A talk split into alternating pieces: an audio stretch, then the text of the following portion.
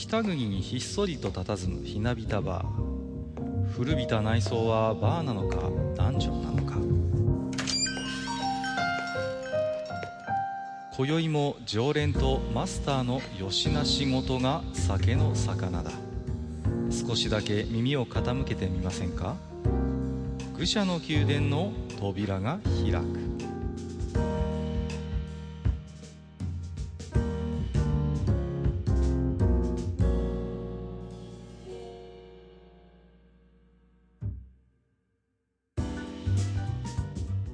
いやいや、マスター。今日も来ましたよ。はいはい、どうもどうも。はい。えー、まあね。あの、また、ヨアの話になっちゃうんですけども。はい。何ですか？えー、マスターが、久々にヨアに登場したかと思ったらですね。うん。一人で随分、なんか、F1 の話されてたみたいで。だいぶ早口でね。いやいや、うんあのね、ヨアの、えー第10回だったんですけれども、はい。えー、マスター一人語りでね、えー、F1 回ということで、はい。えー、何ですか？あの、いろいろね、まあ、今年の主なルールの変更点、あるいは、うんえー、各チームのね、えー、テストの状況なんかをね、喋ってたなと思って聞いてましたけれども。うん。ありがたいことにね、早速反応もいただいておりまして、えー、プラスさん、えー、F1 ヨア拝聴マスターの一人語りいいですね。いつもより声の圧が近くて個人講義を受けているような感じにドキドキしました。キャー、萩和さん今年も愚者級 F1 勢として星座待機ですということで、いただいてまして。あと、もう一つ、シンさん。今回のヨアのおかげで、愚者級 F1 勢の私のシーズンが始まりました。これで始まるのか。えー、今シーズンも萩和ゾーンで F1 を楽しもうと思います。ということでいただいております。はいなん。だかな。いやー、あのーまあ、前もね、ちょっと、愚者級 F1 勢みたいな話しましたけれども、はい。あのーまあね、やっぱり結構ね、萩和さんの F1 話を期待されてる方っていらっしゃるようで、うん。うん。なんだかね。いや、まあそういう方にはね、今回の、要は、えー10はね、えー必聴かなというふうに思ってますけれどもね。うん。でもどうです？あのーこうやって一人語りで喋るのって、初めてなんじゃないですか、マスター的には。そうですね。あの、少なくても、ポッドキャストでは初めてですよね。うんうんうんうんそうですよね。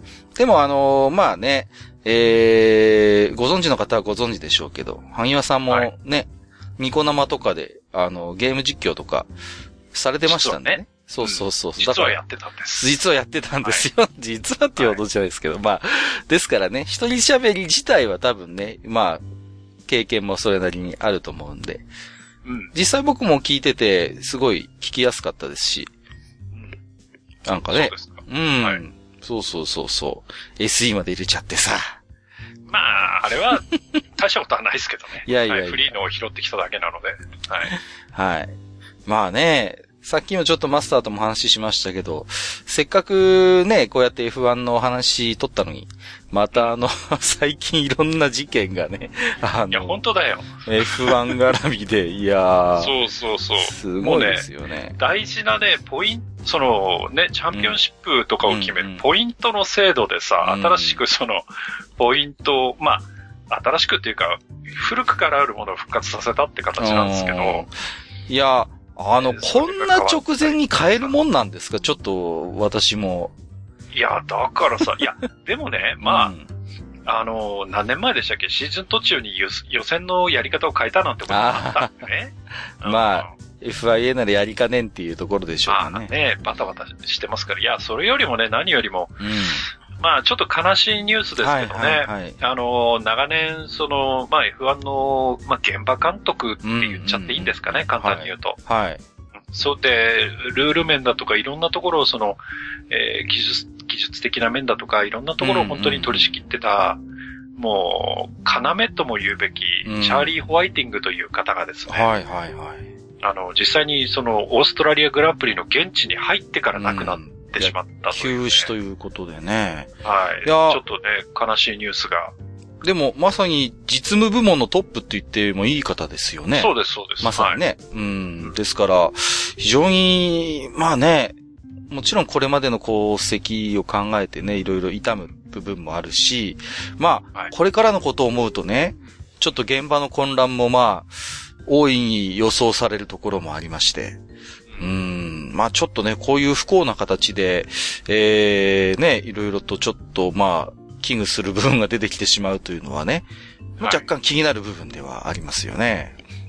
いや、本当そうなんですよ。だから、正直ね、いや、ちゃんと F1 の現場が回るのかなと思ったりもしたんですが、まあね、あの、まあメタの話ですけど、今日からグランプリが始まってまして、フリー走行がね、なんとか無事に終えたみたいですが。はい。はい。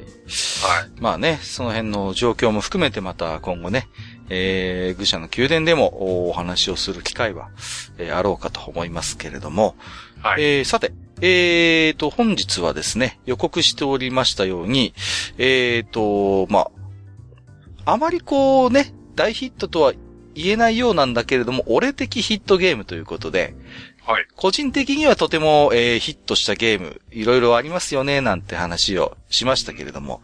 はい。いや今回もね、すごいもうどっさり置き手紙いただいておりまして。うん。すごいんですよ。で、はい、まあね。まあ我々の話はね、まあ少しはしますけれども、今回もですね、リスナーの皆様のそういう俺的ヒットゲームのあれこれをね、えー、ご紹介させていただきながら、えー、はい、マスターと楽しくおしゃべりできればなと思っておりますので、本日もマスター、はい、よろしくお願いいたします。はい、よろしくお願いします。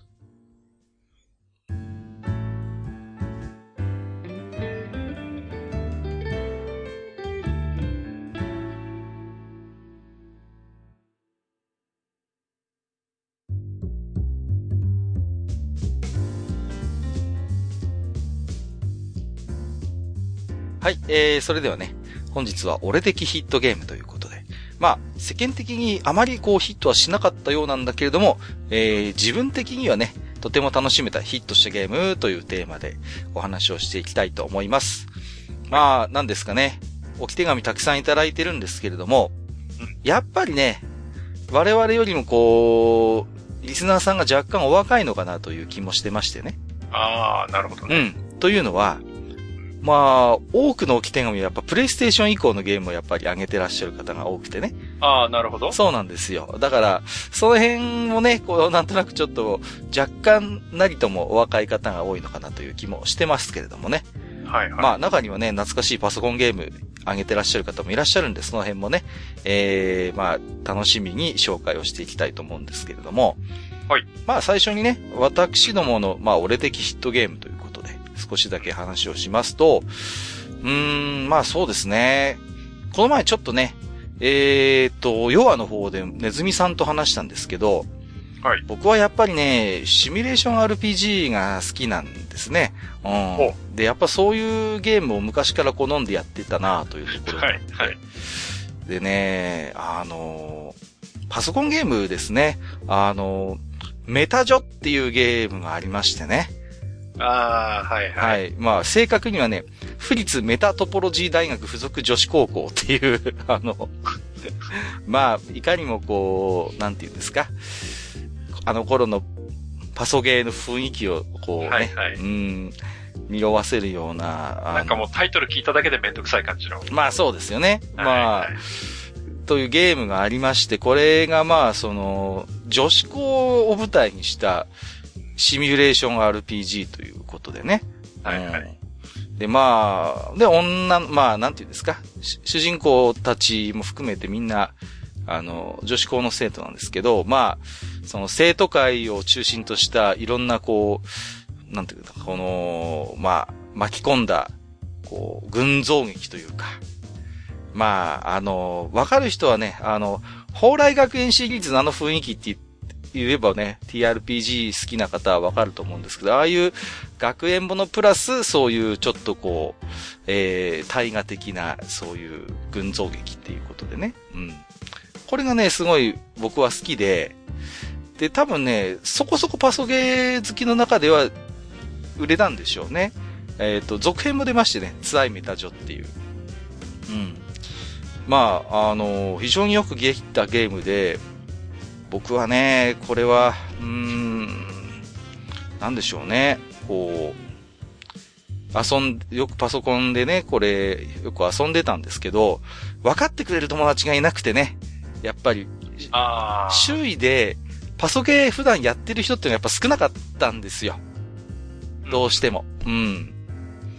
で、みんながやっぱファミコンとか、スーファミとかで遊んでる時に僕はこういう マニアックなパソゲーで遊んでたりしてたんで、あのー、ちょっとね、なかなか分かってくださる方がいなかったなっていう。うん。ファーランドストーリーっていうね、これもパソコン、多分いろいろ移植もされてるんですけど、ああいう、こう、パソコンゲーならではの、こう、シミュレーション RPG の匂いもするような作品で、で、ビジュアルもすごいね、ポップな、可愛い女の子たちがいっぱい活躍するし、あのー、一部とはいえね、セリフ喋ってくれたりもするんですよね。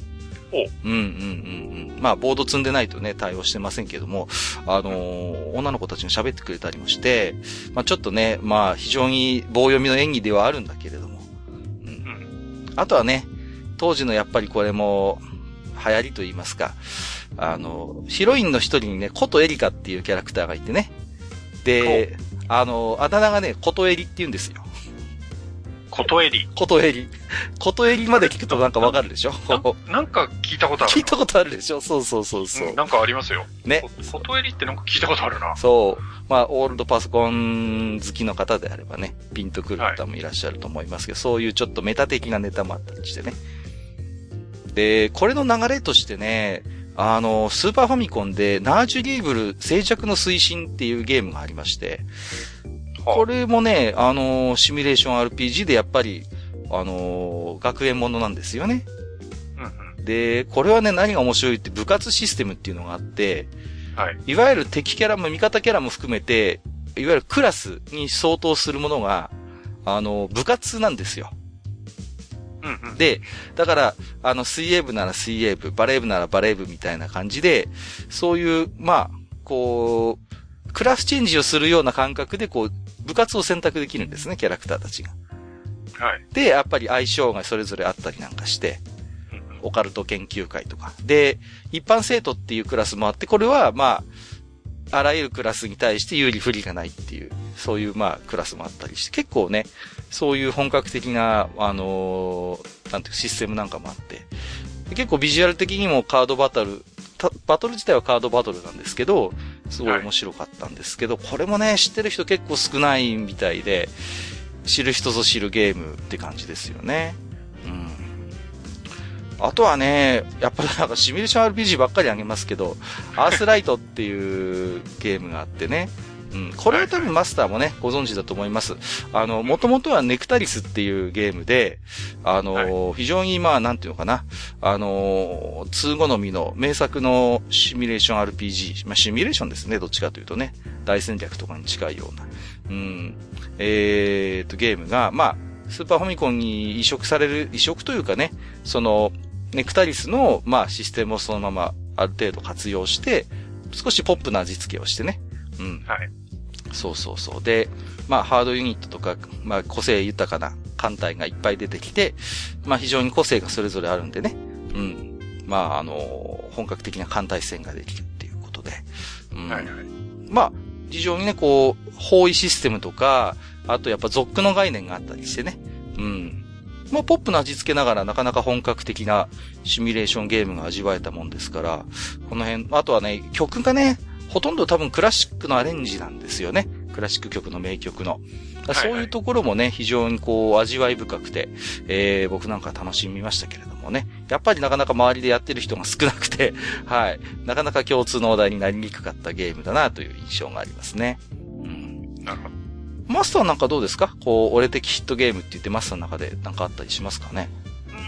うん、やっぱり、まあ僕は上げておかなきゃいけないのが、うんまあ僕が今使ってるハンドルのね、ハニワっていうのがありますけど、はいはいはい。まあそれをつけるきっかけになったのが、えっ、ー、と、PC エンジンで出てた、うん、えー、ハニーオンザロードっていうゲーム。そうそうそう。いや、はい、そこね、 in the Sky ではない。そうそうそう。あえて on the Road の方っていうところがね。 on the Road なんです。うんうんうん、で、これが、あの、えー、奥行き4ラインのある、うん、えー、まあ横スク、横スクロールって言っていいのかなまあ横スクロールですわ。うんうん、の、えー、アクションゲームなんですよね。はいはいはい。で、こう、埴輪がテクテク歩きながら、こう、流れてくる敵をサマーソルトキックでやっつけるっていう、よくわかんないゲームなんですけど。はいはいはい。はい。これがね、えらく難しいんだけど、うん、なんとも味のあるゲームで。はいはいはいはい。はい。あの、もちろん、セールス的には大したことなかったはずなんですが、やっぱ好きだったですね。あの、ハニー・イン・ザ・スカイは割と有名じゃないですか。はいはい、シューティングとして。うん。で、そこそこ売れたような記憶もあるんだけど、 on the Road は本当に、 in the Sky に比べると、やっぱり、マイナーですよね。と思いますね。うん。結構知らない人もいらっしゃるかもしれないですよね。うん。と思います。僕はね、正直そんなに面白いと思ったことないんですよね。失礼ながら、これは。いや、あの、あれは人選ぶと思いますよ。うん、結構アクションも難しいし。そうそうそう。うん。だから、なんか見た目ちょっと緩そうで、簡単なのかなっていう雰囲気も醸し出す。案外、こうシビアなアクションで、はいはい。なかなか先に進めなくてストレスが溜まるっていうところがあってね。うん。うん、僕なんかちょっと、ね、うん。なんか、いまいち楽しめなかったですね、個人的にはね。うん、いや、そうだと思いますよ。はい。いや、でも、萩和さん的には、なんかこう、なんかいいなって感じですかね、こう。なんだろうね。うん、その、まあ音楽とかが気に入ったっていうのはあるんだけど。はいはいはいはい。やっぱ全体的な雰囲気でしょうね。うん、なんかね、その、えー、独特の、その、あの、あ、PC エンジンのゲームだっていう、うんうんうん、独特の匂いがあって。ありますね。うん。うん。で、まあ音楽はね、あの、よくカカがジャラジャラしたっていう言い方するけれども、あの、ね、SCC の、そうですね。まあ独特の音がしててっていう。うん、で、ゲーム性はもうね、とにかく、あの、クソ、クソめんどくせえっていうね。そうそうそう。難しいゲームで。なんか、操作性もちょっと癖あるでしょあれ、ちょっとさ。ちょっと癖あります。癖ありますよね。そうそうそう。若干ね、感性がついてる。そうそうそうそうそう。うん、なんでしょうね、あの PC エンジンのあの頃のアクションゲームって、やたら完成つけたがるゲーム多かった気がするのよ。もう、カトケンとかもひどかったでしょ？結構。カトケンとかもそうだよね。ひどいひどい。なかなか止まれないんだよ、あれ。うん。だからね、やっぱ戸惑いますよね。うん。そうね。そうそうそうそう。守備ビンマンとかも若干癖あったもんな。やっぱあの頃の PC エンジンのゲーム。うん。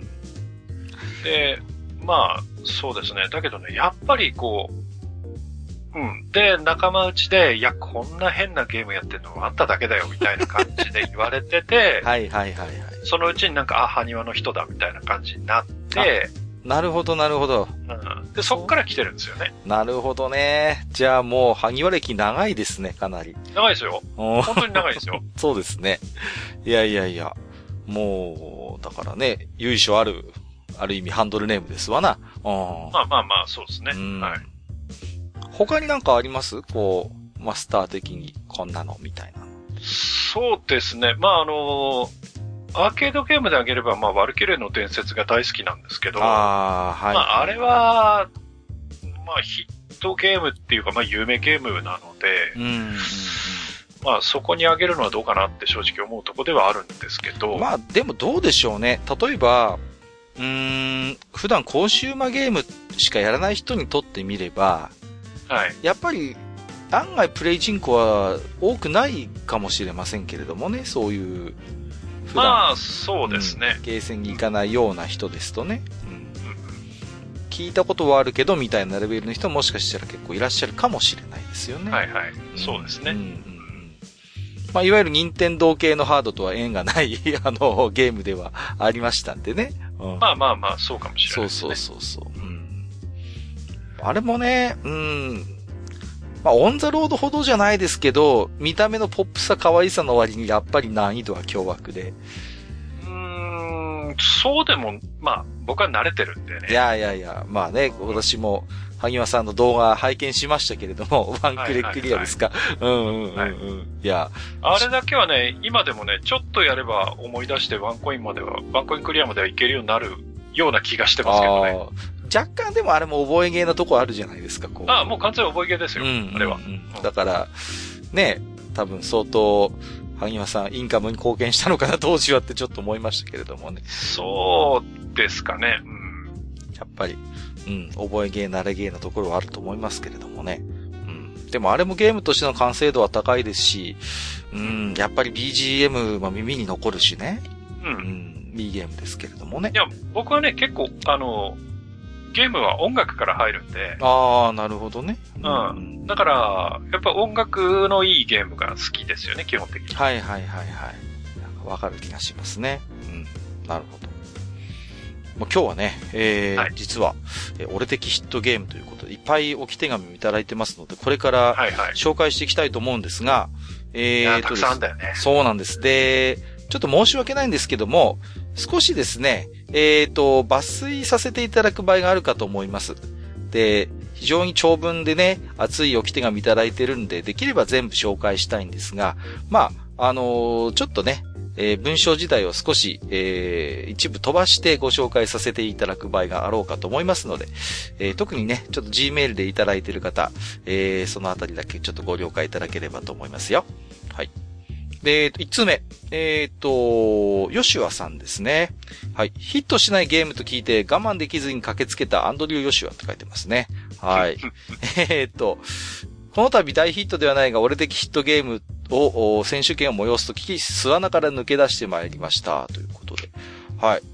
えー、まあ大変めんどくさい正確なものでして、大ヒットの定義とは何ぞやと考え出して、キリがなくなってしまい、そもそもどれが何本売れたのかあまり情報がないため、ご紹介するゲームゲームの選定に大変苦労いたしましたということですね。はい。えー、まあいろいろいただいてるんですけど、カルドセプトリボルトはヒットしていないと認めたくないので除外って書いてますね。はい。カルドセプトすごい好きな方なんですよ。で、えっ、ー、と、そんなね、吉田さんに挙げていただいているゲーム、一作目、えー、ポポローグ、えー、プレイステーションですね。はい。プレステの代表的 RPG、ポポロクロイス物語とどうなった、えー、かが感動して土下座されたというポポロクロイス物語2の間に発売されたポポロシリーズ2作目という立ち位置のはずなのに、周囲のゲーマーにいくら尋ねても知らぬ存ぜぬだったためご紹介いたします。タイトルにあるようにローグ要素を取り入れており、ランダムダンジョンでの新鮮な冒険を売りにしていたゲームでしたが、一番ランダムだったのはレアドロップの方で、仲間である傭兵の専用最強スキルを習得できる消費アイテムが序盤のダンジョンからコロッと入手したかと思えば、ノーセーブで全滅してしまったが最後、何周プレイしても二度と出てこなかったり、入手したスキル書の都合でメンバーを毎週変えたりと複数回の周回プレイでも飽きさせないランダム性にとても惹かれました。ストーリーもヘビーな部分があり、仲間の傭兵はストーリー上ほぼいないものとして扱われているため、主人公ピエトロ・オルジはかなり孤独です。その上で、敵側がえげつなく、たった一人で邪悪に立ち向かっていく王子と、その、えー、もう一人のあるキャラクターを追ううちに自然と涙が流れるようになってます。ということで、はい。えー、これ実はね、ネズミさんが非常に思い入れのあるゲームということでコメントを寄せていただいてるんで、ここでご紹介させていただきますね。えっ、ー、と、ネズミさんから、えー、同じく土下座リストのネズミです。土下座リストって書いてますね。ポポローグの文字がレジュメに見えて思わず反応しています。今回の収録にも立ち会いたかったのですが、残念ながらお仕事のため、レジュメに直接置き手紙。ポポロシリーズは散々やりました。えー、1からプレス2の月の掟の2作目まで装置でストーリーはいいし、キャッチコピーの心ほぐすがぴったりのゲームでしたね。今でも大好きです。ポポロ2のあのシーンには何人の人が涙したことでしょう。さて、ポポローグ。他のポポロシリーズを含めた普通の RPG とは毛色が違い、アイテム鑑定あり、モンスター合成でのレベルアップあり、世界中に散らばるスタンプビンゴ、魔法や技も好きなものを与えられ、どんなキャラにも育成を深く深く施せるシステムは、長くその世界に居続けさせてくれる嬉しいギミックでした。バトルシーンはオートにしてレベル上げやレベ、えー、レアドロップ回収に勤しんでいたのが懐かしい。ある時に L2 ボタンを押しっぱなしにすると敵味方関係なく全ての攻撃がクリティカルになるということを発見してしまい、え、そんなことあんの？そこからはいかにして仲間の攻撃だけを、えー、クリティカルにするかというので忙しくなりました。っていうかバグですよね。いろいろと奥が深いゲームです。さらにそういう RPG なのに、またエンディングに流れる月の魔法、星の夢、夢をさまよう人へという主題歌がとてもいいんだ。ゲームをクリアしてエンディング時に MD プレイヤーを繋いで録音し移動時に聴いていたのを思い出します。えー、ポポロ2も同じくエンディングの小さな花が名曲。歌っていた大塚理さんはライブにも行きました。心ほぐされてます。先日、土下座リストの話で吉谷さんの話を伺い、同じ人がいるんやって嬉しかったのですが、ひょっとしてゲームも同じなのでしょうか？ポポローグとポポロ2はクリア時に、えー、土下座したくなるタイプ。一方で散々期待させておいて、FF9 を大幅に超えるようなロード時間ゲーとなったプレス2の2作は、心をほぐすというより心折れるゲームでしたね。これこそクリアしたら逆に土下座していただきたいゲームでした。1のロード時間ゲーというお名返事をするのかと削除し、えー、期待した2作目は、さらにひどいロード時間ゲーでしたね。残念。あれは修行以外の何者でもない。音楽がまたいいだけにね、結局クリアできてません。と、いただいております。えーと、続けてね、他の作品も紹介していきますよ。えー、ウェルト・オブ・イストリアハードソンから出た自由度の高い RPG、僧侶になったり、盗賊ギルドに入って街の住人から盗みまくったり、ドラゴンスレイヤーになったり、あの子のハートを落としたり何でもござれ。当時、比較でもグラフィックがかなり歩く、えー、個々のイベントも淡白なところがありますが、マルチエンディングで何周もできるゲームとなっており、おそらく200時間以上遊び倒しました。3作目、えー、プレイステーション、ドラゴンシーズ最終進化形態。えジャレコンが発売した対戦ゲームで、ざっくり言うと CD から再生しないモンスターファーム。バトルアリーナで自分の理論をひたすら上のランクへ目指していくことが目的ですが、寿命があって死んだり、試合でヒットポイントゼロになっても問答無用で死んだり、慣れないうちは死にまくりです。面白いのは先行高校のない同時先行コマンド入力制ターンバトルを採用している点であり、例えば剣を振るえば攻撃が当たる距離にいた状態で剣、剣とコマンド入れ、相手が交代、ブレスと入力した場合、距離を空けられ空振りになった挙句遠距離攻撃食らいます。このように相手の攻撃を予測した高度なジャンケンになっていて、この読み合いが楽しいのです。驚くべきは98年製のゲームなのに、サウンドトラックが CD が2016年になって発売されたことです。えー、たまにありますよね。あります。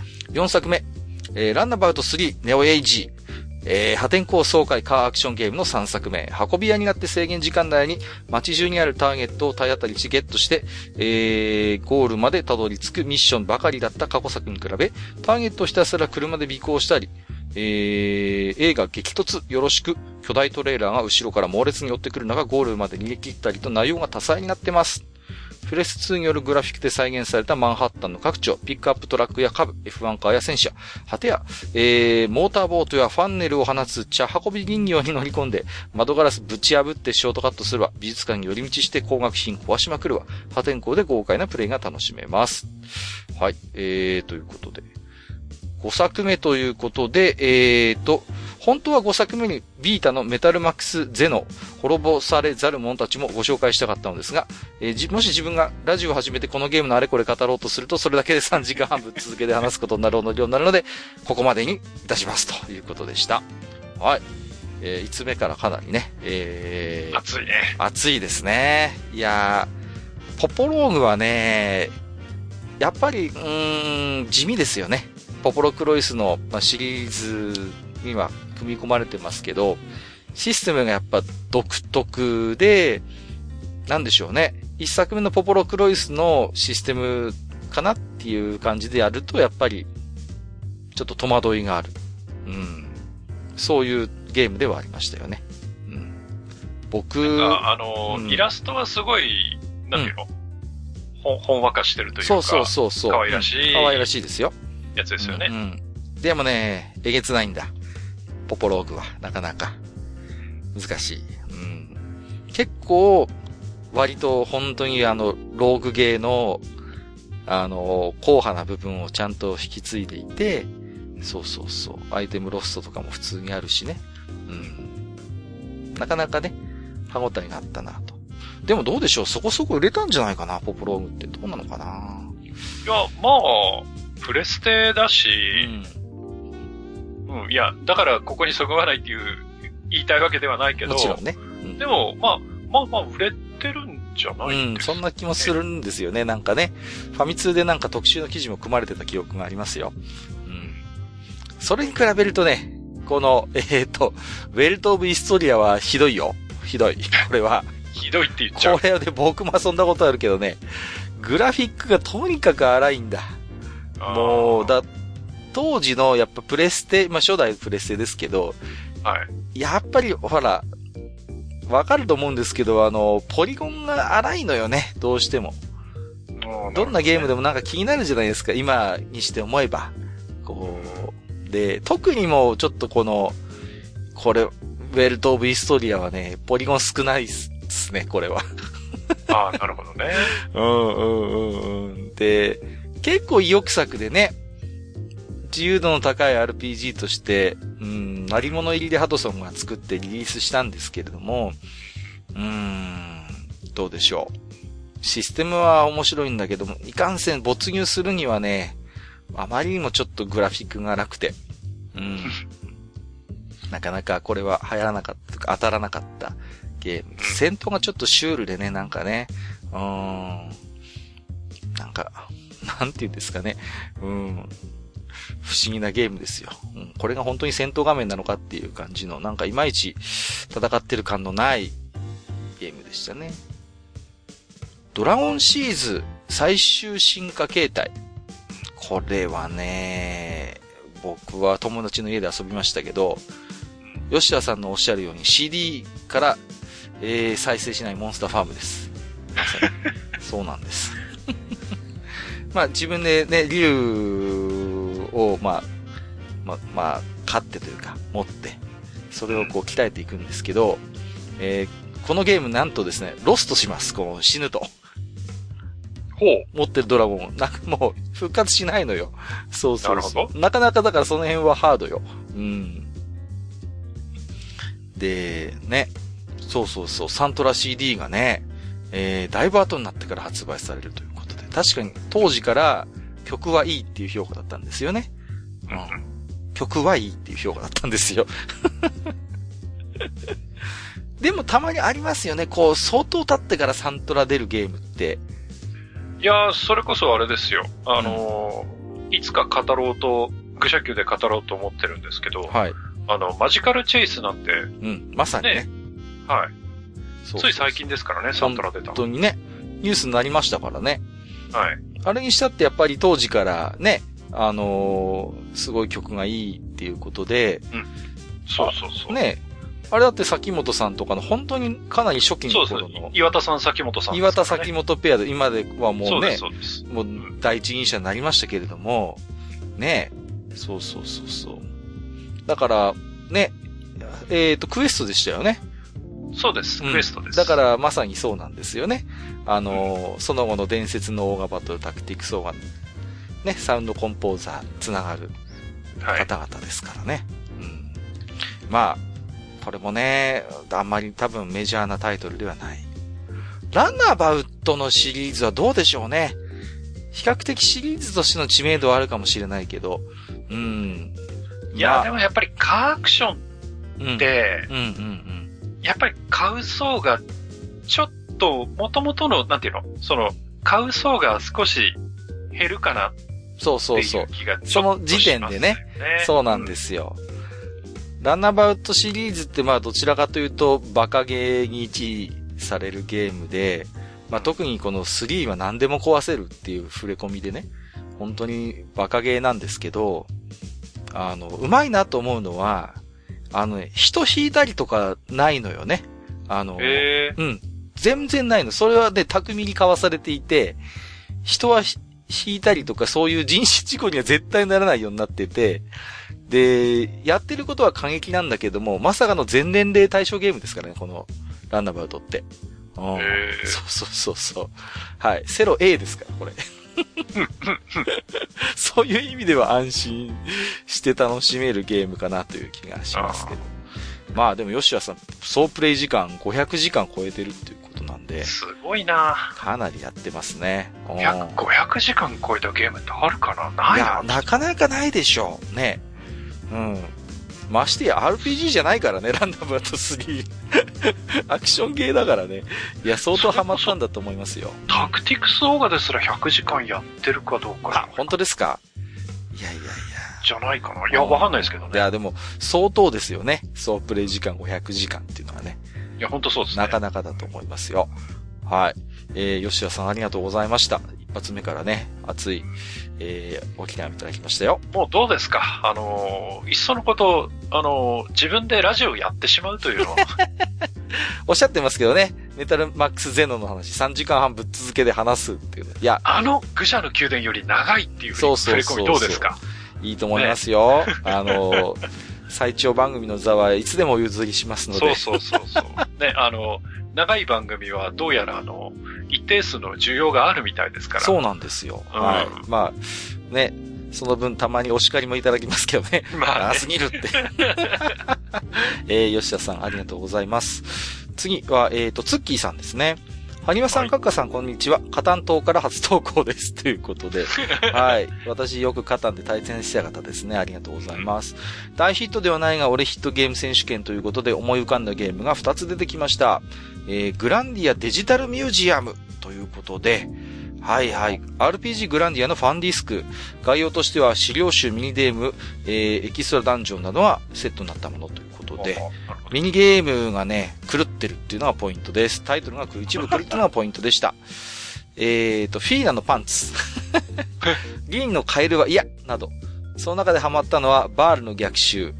えー、ということで動画も貼っていただいてるんですけど、あの、グランディア自体はね、まあ有名じゃないですか。押しも押される。あれは結構正当なロロールプレイじゃないですか。そうそうそうそう。ね、正当な、うん、まさにね、本当に誰もが知る RPG だと思うんですよ。うん。テーマソングもいいしね。はい。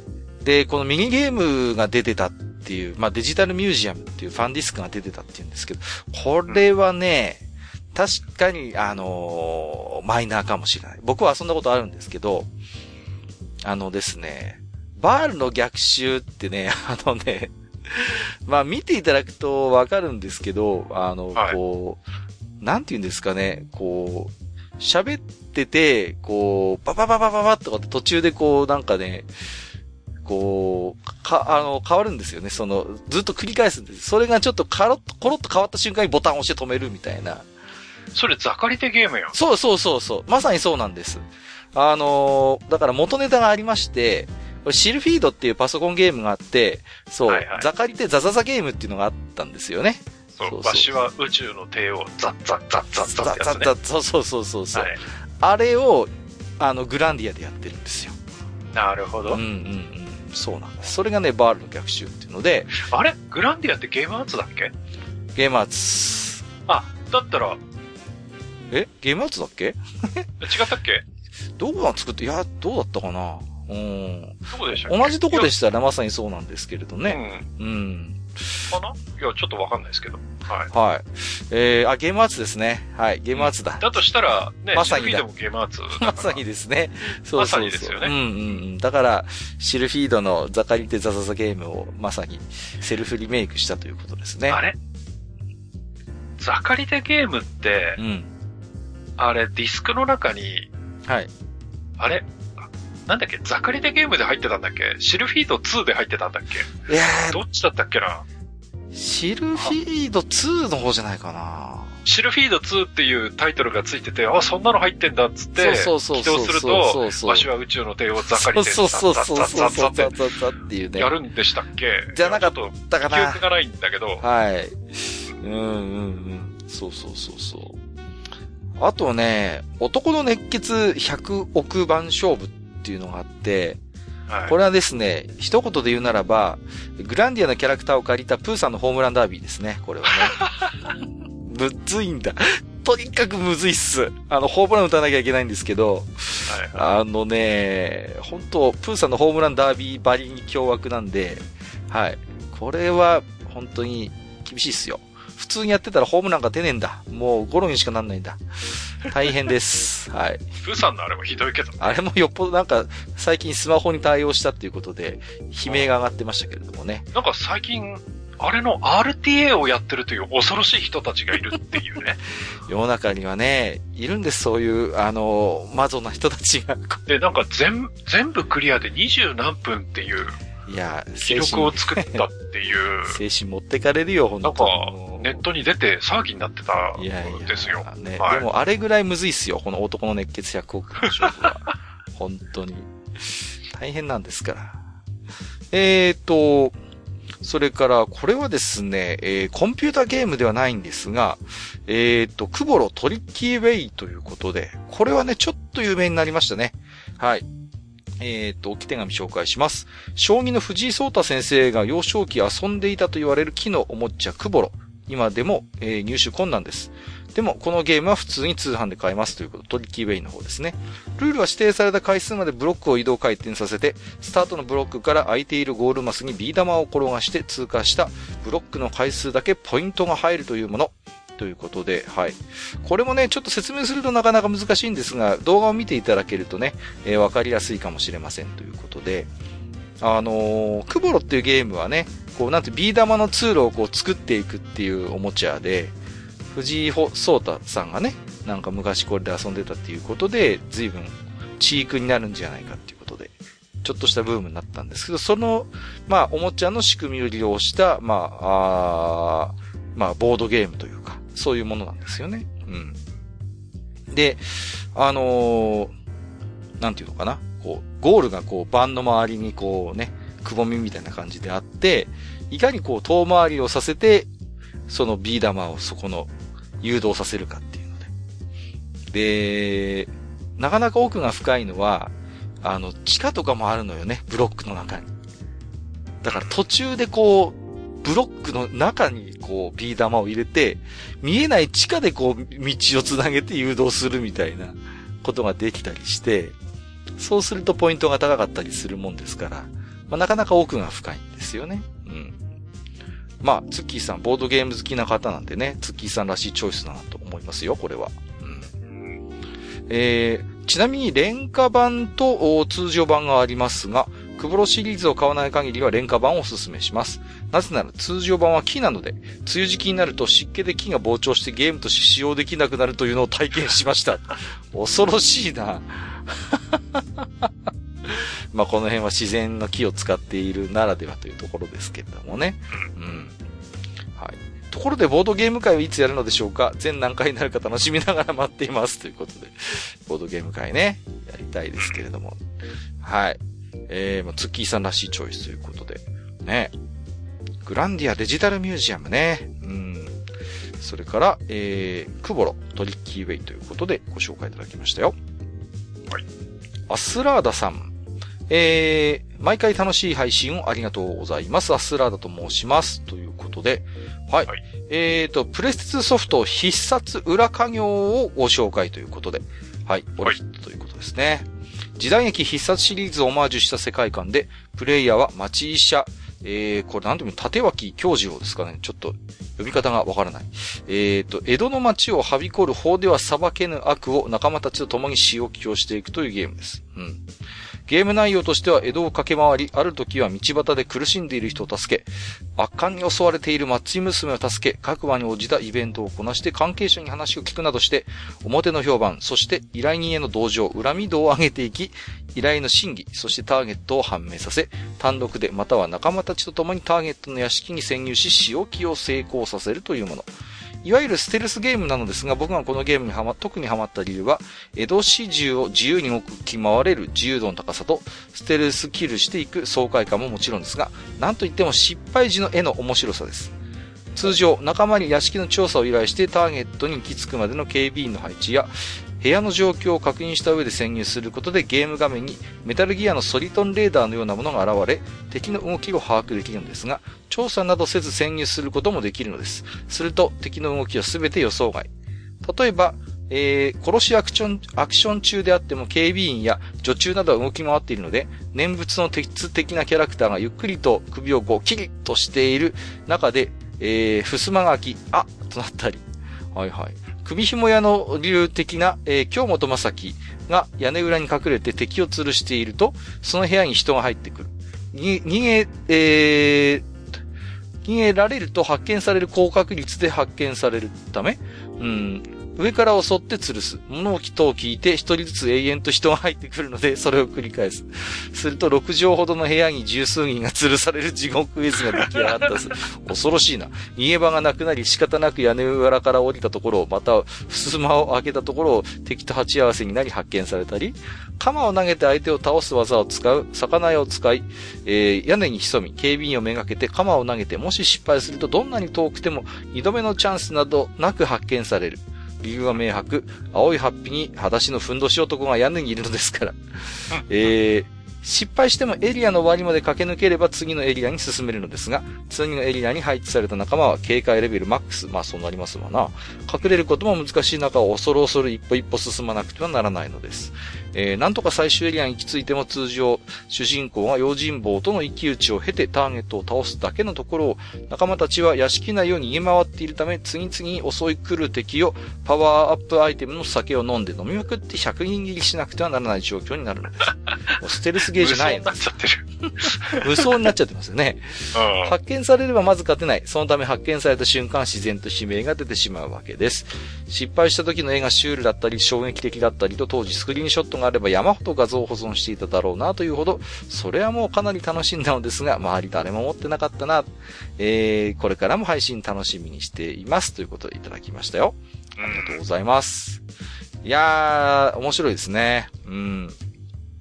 あのー、僕このゲームやっぱやったことないんですけど、うん。やっぱりその、なんていうのかな、ステルス系ってなんかちょっと、あれですよ、面白くなりがちですよね。なんかこういう、なんかこう、部分そうですね。うん、うんうん、僕はあの、ヒットマンっていうゲーム好きでよく遊んでるんですけど、前から言ってたよね。そうそうそうそう。あれもまさにステルス系なんですけど、うん、やっぱりね、あの殺す手段がめちゃくちゃいっぱいあるわけですよ。はいはい。こう、普通にまあ近づいてって、こう、ワイヤーかなんかで締め上げて殺すっていうのはもちろんありますけど、例えば後ろにあるその、なんか大きな銅像みたいなものを倒して巻き込んで殺すとか、あるいはこう、あの、戦闘機の座席に安全確認ですって言って乗せて、で、あの、非常脱出ボタンを押させて、こう、屋根突き破らせて殺すみたいな。いろんなバリエーション、殺しのバリエーションがあって、まあ、結構笑っちゃうのも中にはあるんですよね。うん。あの、つまみ食いするようなやつだと、こう、ね、なんかケータリングの、こう、ところに殺素剤撒いたりなんかすると、つまみ食いした瞬間に、うーなんつって、そんなんで殺せたりしちゃうんだよね。うん。割とストレスゲーってそういうなんか面白い要素出ちゃいますよね。そうかもね。うんうんうん。面白いですよね。いやー、必殺裏家業。ちょっとね、あのー、あ、そんなことないんですけど、なかなか面白そうだなと思って。すごいですね。一つの部屋にこう、何十人で吊るされるっていう。恐ろしいですね。普通そんなだったら、開けた瞬間逃げますけどね。こう、うわって言って。いやいやいやいや。うん。まあでも確かにね。あのー、あんまり僕も知らないゲームだったんで、さすが、まさに俺ヒットゲームと言えるんじゃないでしょうか。ありがとうございます。えー、セイゴさん。はにわさん、かっかさん、こんばんは、セイゴです。えー、次回テーマは俺ヒットゲームということで、えー、当時私の周辺では全く話題にならなかったダーククラウドをあげたいと思います。ダーククラウドね、あったな。2000年12月発売のプレス2ソフトで、レイトン教授や二の国シリーズと数々の人気タイトルを制作しているレベル5が一番最初に手掛けたゲームになります。キャッチコピーは世界を作る RPG 誕生。ストーリーは至極シンプルで、私があやふやな記憶をたどって、えー、ランプのせいみたいな魔人が復活して、魔人に壊された街を直しながら、なんやかんやあって最後は何とかして魔人を倒すというあらすじを絞り出したところ、答え合わせをしたらほぼ9割方合ってました。っていう。ヒドさん失礼って書いてますけどもね。えー、ジャンルとしてはアクション RPG です。えー、主人公は魔人によって破壊された街を訪れて、そのエリア固有の自動生成ダンジョンに潜り、モンスターを退けながら、バラバラになった街のパーツ、それは建物、住人、家具などだそうですけども、少しずつ持ち帰ります。そのパーツを組み合わせて、かつての街の建物や住人を復活させ、ストーリーを進めていくというのが大まかな流れです。このゲームの醍醐味はコレクター心をくすぐるパーツ集めもさることながら、建物を徐々に増やして街が発展していく喜びを実感できるところだと思います。また、街の修復作業は通常のアクションパートでの三人称視点ではなく、俯瞰視点モードで行うのですが、作業を終えて俯瞰視点から三人称視点に戻った時の、ああ、今直したところが本当に反映されてる。あれ？でもこれだと動線が悪いかなと、紙目線で作った街を住民目線でも体験できるのがたまらなく楽しかったものです。お気に入りの街が完成した暁には、まもなく右手に見えてきますのが、と脳内アナウンスしながら街中をブラブラする。えー、一人ハトバスツアーという遊びがおすすめです。私は今ドラゴンクエストビルダーズ2をプレイしているのですが、このゲームも一度壊れた街を少しずつ直していくパートがかなりあり、とても楽しんでいます。私はこういう作業が今も昔も好きなんだなぁと改めて気づかされた次第です。それではまたといただきました。はい、ありがとうございます。まあ、レベル5ってね、本当にもう、今や、もう誰もが知っている、まあ、あの、ゲームクリエイター会社ですけども、どうでしょうね。確かに、言われてみればこのゲームが最初なのよね、ダーククラウド。あんまり確かにメジャーじゃないかもしれないですね。うん。あのー、僕はね、これは、あれですね。自分でプレイしたことはないですけど、動画とかでね、見たことはありますけれどもね。うん。でももうさすがにね、さすがだなとは思うんですけれども、あのー、ゲームの雰囲気とかね、そういうやっぱクオリティ自体はすごい高くて。うん。で、その、街をね、こう復興させるっていうアイディアもなかなか独特でね、うん、面白いですよね。なんかこう。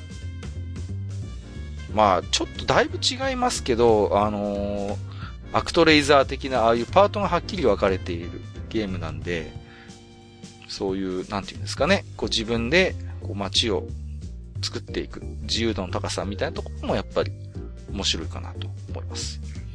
まあ、レベル5と言いますとね、ドラクエ8が多分出世作だと思うんですけれども、やっぱりこう、独創性のあるゲームがやっぱり最初の頃から作れたんだなという、まあそういうやっぱり一つ、賞賛になるようなゲームですよね。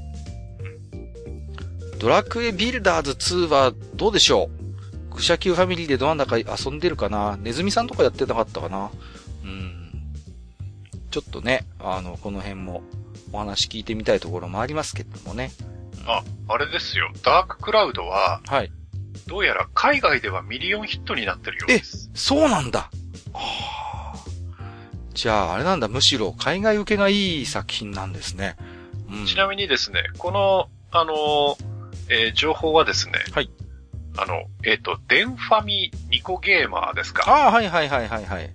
に、あの、田中圭一さん、あの、うん、お下劣漫画家の、ね、はいはいはい、いたこお下劣漫画家の田中圭一さんが、あの、ゲーム業界レポート漫画で若気の至りってのを書いてましてね。あの、ゲがカタカナのやつですよね。そうそうそうそう、はいはいはい。で、それの、えー、14話。うんうん。が、あの、レベル5の日野さんという社長さんかな？うん。はいはいはい。うん。の話なんですよね。で、それを今ちょっとパッと思い出したんで、今、あの、閣下の話を聞きたら、ちょろっとそれを検索してみたら、はい。あの、書いてましたね。あの、うん。海外でミリオンっていうことで。ああ、じゃあやっぱり、あれですか、日本よりは海外の方が多分評価されたゲームになるのかもしれませんね。うん。だからもしかすると、これがあったから、うんうんうん、その、えっ、ー、と、エニックスから、うん、声かかね、ドラクエ8の開発をやりませんかっていうのがレベル5に話がいったのかもしれないですね。そう考えると非常に重要なゲームですよね。うん。うん、そうですね。なるほどね。そうか。いや。えー、聖子さん、ありがとうございます。やっぱり、いいゲームご存知ですね。ちょっと遊んでみたくなったな、これは。えーと、ポンコツ仮面さん。はい。えー、私的ヒットゲームとのことで自分がやっていたものを検索しつつ参加。アインハンダーっていうヒットゲームに分類されるのか自分の周りに知ってる人誰もいなかったけど。ああ、微妙だな。微妙ですね。微妙だな。売れたっちゃ売れたけどね。とある記事でマイナー分類された中で好きだったのは、ポンコツロマン大活劇、バンピートロットです。あー、これ知ってるぞ。発売はアイレム。えー、っと、産業革命頃のヨーロッパが舞台で、車でなく二足歩行のトロットビークルが普及した話で、もう一つの産業革命と題されています。会話やヒロインの選択でルートが変わり、ヒロインを悪のイケメンから守る主人公ルートや、最後は悪やヒロインに使い捨てられる、うん、雑魚になれたりします。所狭しと詰め込まれたミニゲーム、イベントが面白く、いわゆるメインストーリーが最大のサブストーリー的ゲームです。路肩で楽器を吹いて小銭を稼いだり、盗賊を倒したり、ただ話しかけただけなのに何やら騒動に巻き込まれたり、挙句に損したり、当時の私には網羅はとてもできませんでした。主人公の状態や行動装備などが定期的に呼び名となって与えられます。えー、空腹状態だと街中で走れず、腹減り、えー、寝ないと日を経過しないシステムのため夜に行動しすぎると眠れない、眠らない。ヒロインの一人を家まで、えー、追いかけるとストーカーとか言われます。すごいな。えー、ビークルの操作は LR が右手左手装備仕様なので慣れていないと戸惑うかも。アーマードコア系とも少し違います。押村くは続編が中止になったことです。PSP で出はしましたが何を思ったか面白い選択肢ルート選択やサブイベント、ゲームなどをすべて切り捨て、ビークルバトルのみに特化した仕様ではっきり言っていまいちでした。はい。えー、追記、今から始める人へ、途中にある対戦後、物価が大変動します。対戦前にできるだけ買ってから対戦後に売りましょう。バズカムは何が何でも手に入れてください。連射できませんが、示弾発射できるようになる時間と相手が倒れて起き上がる時間がほぼ同じで、着弾周辺にもヒット判定があるので、一度当たれば一方的に勝てます。ただし弾薬が少ない途中で数発外すと、あとは片手で戦わなくてはならなくなります。ということでした。はい。これはね、結構してる人少ないと思う。バンピートロットは。うん。独特なのよね。うん。ほ、なんでしょうね。うん。アーマードコアに似てるようでやっぱ違うんですよ。確かにポンコツさん、カメさんのおっしゃる通りで。うんうんうん。ちょっとスチームパンクなのよね。こう。うん。うん。アイレムって結構そういうの好きなとこある好き好き。アイレム好きよ、こういう感じの。なんかスチームパンク的なので。そうそうそうそうそう、そうなんです。やったら好きだよね。うん。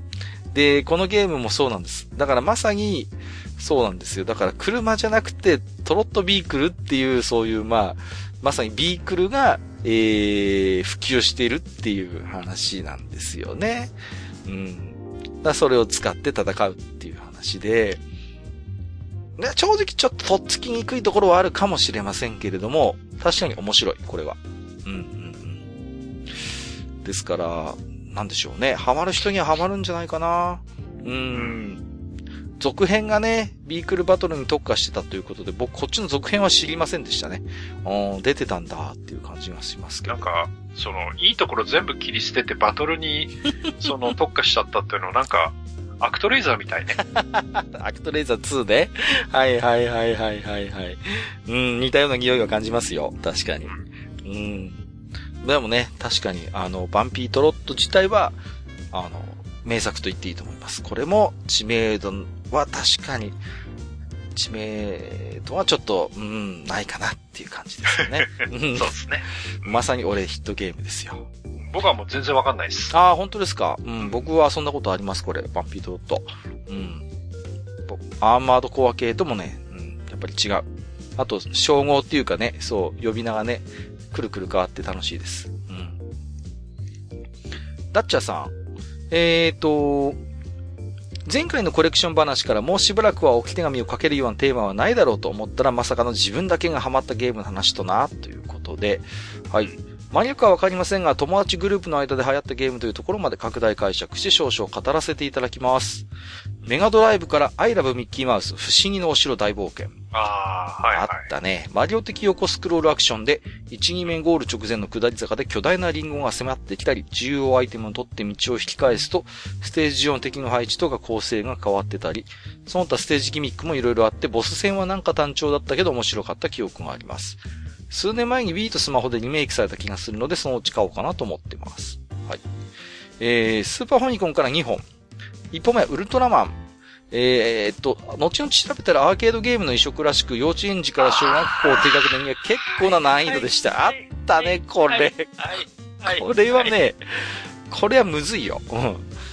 逃げても延々迫ってくるジャミラの火炎放射とか、ブルトンのビームは動きを 5, か5秒から10秒ぐらい止めてくる上に体力をじわじわ削ってくるのでトラウマです。BGM も全体的におどろおどろしいし。慣れてくるとハイジャンプキック投げだけで事足りるのが判明して一気にぬる気味芸に。2本目は以前ベルトスクロール界で紹介していたセーラームーンのベルトスクロール。姉が買ったから一緒にやってたけど普通に面白いから友達ともやってました。わらわら。一人の敵を二人でボコボコにする時のヒットポイントゲージの減り方が快感でした。あ、わかるな、これは。あとはプレステ1の俺の料理ってゲームを姉が友達から借りてきてすごくハマりました。俺の料理。早く正確に多く料理を作った方の勝ち的なパズルゲームともアクションゲームとも言えるような謎ゲームです。最初はアナログスティックを使うのにコツがいるけど、慣れるととてもリズミカルに料理を作れるようになって中毒性が高かったですね。えー、プレステ2のアンリミテッドサガを他に挙げたいところですが、有名シリーズ過去の黒歴史だし、別の木手紙で語らせていただいているので割愛します。プレステ3コアなんだかマイナーゲームはコンシューマーであまり出なくなっているので、巡り会えなくなっちゃってますね。ということで、はい、えー、ありがとうございます。スーパーファミコンのウルトラマンは印象深いね。これね、アーケードの方を覚えてるんですよ。はいはいはい。さあ、確かに異色です、これは。すっごい操作性がね、うん。癖があるというかね、もっさりなんですよ。もっさりですよ。もっさりなの。買わせない買わせない。もうね。もうね、最初100円入れてやってね、ルキーってなってもうやめたゲームです。これさ、あのー、多分ね、初めてコンシューマーでリアルなウルトラマンを動かせるゲームだったと思うのよ、確か。それまでウルトラマンクラブみたいな SD キャラが活躍するのはいくらでもありましたよ。シューティングとかね、うん、シューティングとかもあったし。うん。だけど、いわゆるリアルのウルトラマンが、まあ、ファイトするっていう形式は多分このスーファミのウルトラマンが最初だと思う。うん、ですね。そうそうそう。でね、動きはもっさりなんですけど、ただあのね、キャラがでかいしね。大きいですね。そうそうそうそう。すげえなと思いましたよ。やっぱりスーパーファミコンすげえなっていう。うん。だから、ね、僕はすごい、アルトラマン好きなんで、これも買いましたけど、最初は難しく、あとね、あの、まあ、ブルトンのビームとかの話もしてますけど、あの、ラスボスのゼットンが強すぎんのよ、とにかく。もう、絶望しかないからね。さすが一丁度の方の。うん、さす、あのね、もう、結構忠実に再現してくれちゃってんの。もうね、テレポートでピュンピュンピュンピュン、こう、位置が変わってさ、全然攻撃が当たんないっていうね。そこまでやんなくていいよっていうぐらい強かったです、ゼットンが。懐かしいなこれってさ、確か最後必ず必殺技で倒さなきゃいけないのよね。こう、ゲージ削っ、そう、ゲージ削ってって最後は必ず必殺技なんですよ。その辺のこだわりも好きだったなこれどうでしょう？俺ヒットゲーム結構売れたような気もするけどないや、まあでも入れていいんじゃないですかね。入れてもいいかもしれない、いいと思います。うん。うん、あ、あとね、あの、ちょっと、あの、まあ、僕の記憶の話なんで間違ってるかもしれないですけど、はいはいはい。最初に挙げていただいてる I love Mickey Mouse ね。はいはいはいはい、メガドラの。これなんですけど、うんうんうん、あの、出てくるキャラが、はいはい。あの、敵じゃないんです。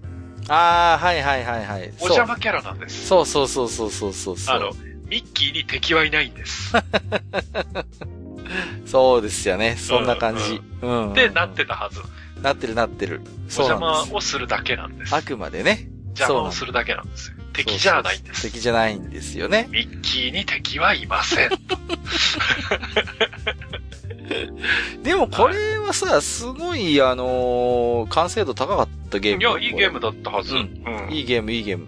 あのね、メガドラってやっぱりね、どうしてもまだまだその、色数とかいっぱい出せないんだけど、でも頑張ってたよな、ドット頑張ってたなっていう感じ。いや、あれですよ、メガドライブって、うん、まあ、海外で売れたのも、まあ、うなずけるというか、うんうんうん、結構良質なゲームはありますよ。あるあるあるある。うん。そのうちの一つだと思いますよ。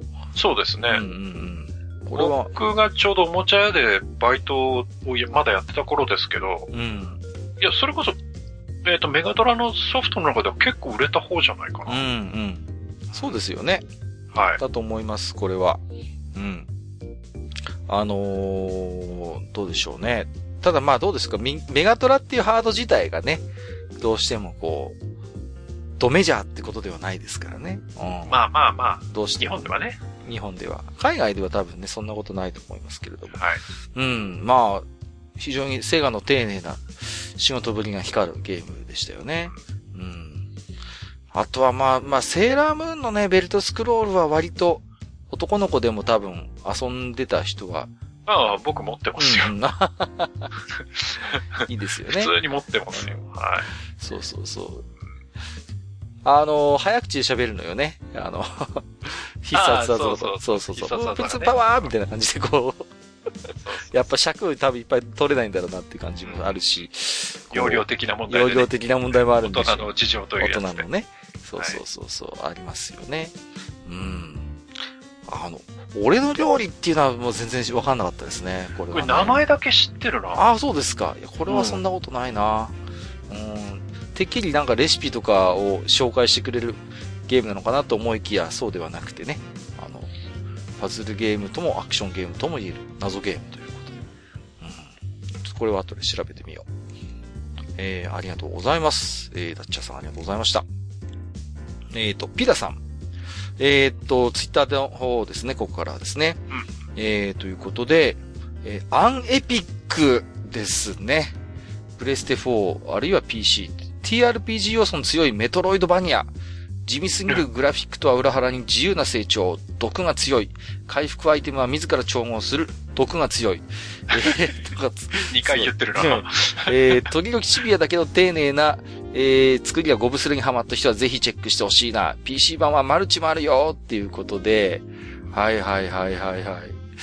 これはね、僕ね、遊んでました。うん。これはね、面白い。面白いと思うよ。うん。まあ、メトロイドバニアってね、あの、ご存知の方はご存知と思います。いわゆるあの、探索系の、こう、アクションゲームのことをたまに言うんですよね。こう、メトロイドバニアあの、メトロイドとキャッスルバニアの、ね、キャッスルバニアですね。足した造語になってましてね。あの、まあ、アンエピックっていうタイトルが示しているように、主人公がね、あの、オタクなのよね。もう、ははうん、サブカルクソ野郎なんですよ、主人公が。でね、いや。俺たちじゃねえ そうなんですよ。サブカルクス野郎で、あのー、何が面白いってね、いや、これ翻訳、アメリカの多分海外のゲームですね。で、翻訳してるんですけど、本当に翻訳してるのかっていうぐらい、あのーはい、ジョークネタが多いですね。あのー、そうなんですよ。で、途中なんか相棒になるようなキャラクターがいるんですけど、自己紹介するときに、俺はハセヨって呼ばれてるとかって言うんですよね。ストライザーじゃん。そうそうそうそう。で、いや、本当にハセヨって書いてるんですよ。俺はハセヨだとかって言って。やだな、もう。嘘の名前語ったりとか、あるいはね、あの、ところどころ松明とかに明かりをつけて、まあ、ダンジョンを照らしていくんですけども、はい、これ後からベルモンドってやつに壊されなきゃいいなとかつ、つぶやいたりとかね。そうそうそう。面白いんですよ。あとはまあ、いろいろあげるときりないんですけど、あの、最初にダンジョンで骸骨見つけた時に、こいつチェスターコパーポットじゃねえよな、とかって言ってて、これ、あの、グーニーズで途中で 骸骨で見つかる冒険家の名前なんですよね。そういうね、あの、サブカル好きにはニヤッとさせられるメタネタがいっぱいあって、あの、楽しいです。あの、あ、冒険に、なんかね、この、迷い込むきっかけもね、なんかこう、サブカル野郎どもでダンジョンズドラゴンズ遊んでて、途中ちょっとトイレに行ってくるって、トイレに行ったらなんか迷い込んだっていう、すごいオープニングですからね。これね、アンエピックは本当にだから月下の野草曲とか、ああいうメトロイドとか好きな人だったらちょっとぜひね、多分スチームとかでも普通にダウンロードできて遊べるはずなんで、えー、僕もこれはおすすめしたいですね。うん。面白いです、これは。毒が強いです。ほんと絶望します。毒にかかると。あ、終わったなって感じになりますね。その辺もいいですね。はい。割と本格的で、あのー、なんていうの？骸骨とかにあんまりね、あのー、剣が効かないんですよね。ああ、はい、はいはい。で、メイスだとダメージが高いとかっていう、その辺ね、こだわりがあって面白いですよ。ちょっと TRPG チック。うん。そうそう、その辺も。これはいいゲーム。えー、プラスさん。えー、聖夜ごっこではアナジャアナザーディメンションでチートしてたプラスです。えっと、俺、俺ヒット選手権ということで、ガンム火星の記憶。これやってた当時は本当に周りの友人には誰にも理解されなかった。えー、10年越しにハリウッドでマイルド原作ファックされましたので、無事供養されました。ということで、あのー、ガンムってマスターわかりますかねなんとなく。もともとは漫画じゃなかったそうそうそうそう、漫画です、漫画です。そうなんです。今ね、それがハリウッドで、ああ、やってますね。アリータ、バトルエンジェル、うん、もう、怖くてね。ちょっと目が怖いよね。なんかこう予告編とか見てて。ああ、モデルのね。はいはいはい。ちょっとこう、アバターチックというか。この火星の記憶はね、あのー、マイナーですね。うん、確かに、こう、ただね、割と、ボリュームがあって、シナリオがすごい豊富でね、うん、なんか結構原作以上のことをやってくれたりするんで、それはね、すごい個人的には楽しかったんですけど、押村くはね、声がないんですよね。こういうイベントシーンで声がない。プレステなのに。そうなのよ。声がつかなくてちょっと寂しいっていうとこがありますね。サウンドがないっていうかなんかこう。ねえこういうゲームってやっぱりそういうね、ところに再現してほしいじゃないですか。だからその辺がちょっと寂しかったかなっていう感じで。うん。まずガムっていうアニ、あの、漫画自体がね、どちらかというとマギア向けのようなところがあって。そうですね。うん。さほどメジャーじゃないところに加えて、うん。それのね、まあ、アクション RPG ということでしたけれども。確かにこれは俺ヒットゲームでいいかもしれない。うん。ゆたぽんさん。えー、大ヒットではないが、俺ヒットゲーム選手権、任天堂 DS のゴーストトリック、ゲームスやピタゴラスイッチ、独特の操作で最初は戸惑うけど、シナリオも音楽も秀逸。別解なしの一本道だったのが難点だったかな？個人的には面白かったんだけど、今なら iOS、Android 版をおすすめします。ということで、はい。えーと、カプコンが出してた、えー、ピタゴラスイッチゲーですね。これはね、あのー、独特ですね。主人公がね、死んでんのよね。あ、そうなんだ。うん。死んでんの。で、なんで俺は死んでんだっていう、そういうまあ、なんていうのかな、あのー、謎を解き明かしていくみたいなシナリオがあって、主人公は死んでるんで、いろんなものにね、憑依できるんですね。こう。ああ、なるほど。マップのものに。で、それをこう動かして、こう、要は、えー、クリアしていくっていう、まあそういうちょっとパズル要素のあるゲームですね。うん。これもね、あのー、僕はちょっと難しくてね。クリアはしてないですけど、遊びましたね、これもね。あ面白いんですけどね、なかなか。うん。これニコ生向けなんじゃないの？ニコ生向けかもしれません。確かに。だからあの、ただね、なんていうのかな、インテクレディブルマシーンみたいな要素もあるんですけど、ただあの、確かにご指摘のように、正解のルートは基本一つしかないっていうのはちょっと寂しいかなっていうのがあります。なるほどね。いわゆる別解みたいなものがあまりないっていう。あ、じゃあダメだ。あね、ちょっと私みたいな別解用にはちょっとなかなか、はい。あのそうね。うん。本来、ね、制作人が想定しないようなクリアの仕方をすることに定評のある閣下ですので、なかなかね、そのあたりは。いいゲームだと思います、これもでもね。うん。ただやる人は選ぶかもしれないな。うん。はゆちーさん。俺ヒットゲーム選手権ですが、子供の頃狂ったように ヒットラーの復活やってました。出たよ。出ましたよ。ほら、ファミコンでファミコン。えー、ワイヤーを使った独自のアクションが楽しく、なんでジャンプできんねんって思いつつもハマってましたね。っていうことで、これもアーケードの移植なのよね。元は。トップシークレットっていうゲームがあって、それの、はいはいはい、はい、うんうん。それの移植ですよね。もう 確かによくネタにされるけどね、ジャンプできないっていう独特のアクションですからね、ヒットラーの復活はね。うん。これやったことあります？マスター。いや、これはないっすね。あ、本当ですか？これはね、うん、独特ですね。もう今じゃ絶対出せないですけどね、タイトル的に。いや、でも、うん。あの、ゲーム自体は面白いっていうのは、あちこちで聞きますね、うん、そうそうそうそう。やっぱりワイヤーアクションって言ったらあれですよ、海原川瀬がヒットラーの復活ですよ。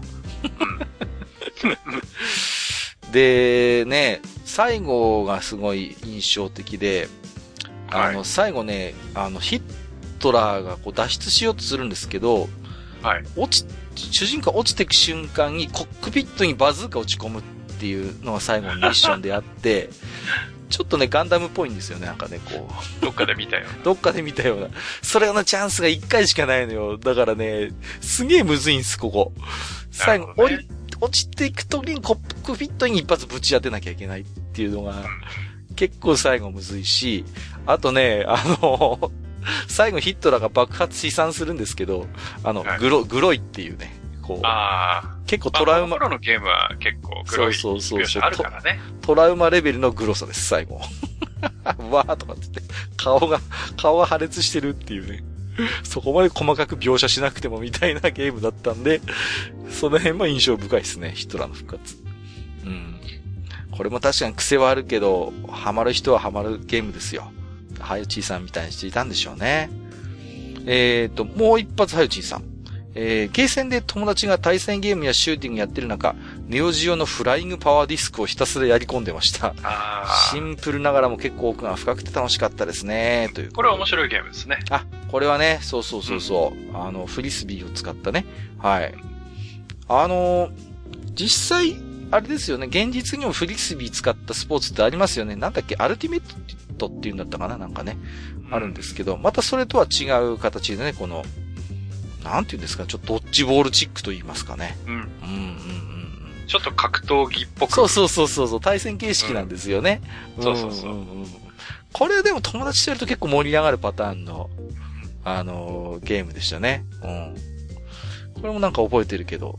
まあでも確かにね、他にもいろいろ候補がある中でわざわざこれをチョイスするっていうのは 僕はよくあの対戦したいお目当てのゲームが、あの、混んでる時とかにやってましたね。フライングパワーディスクはいはいはい。そうそうそうそう。うん。大体空いてんだもん、このゲーム。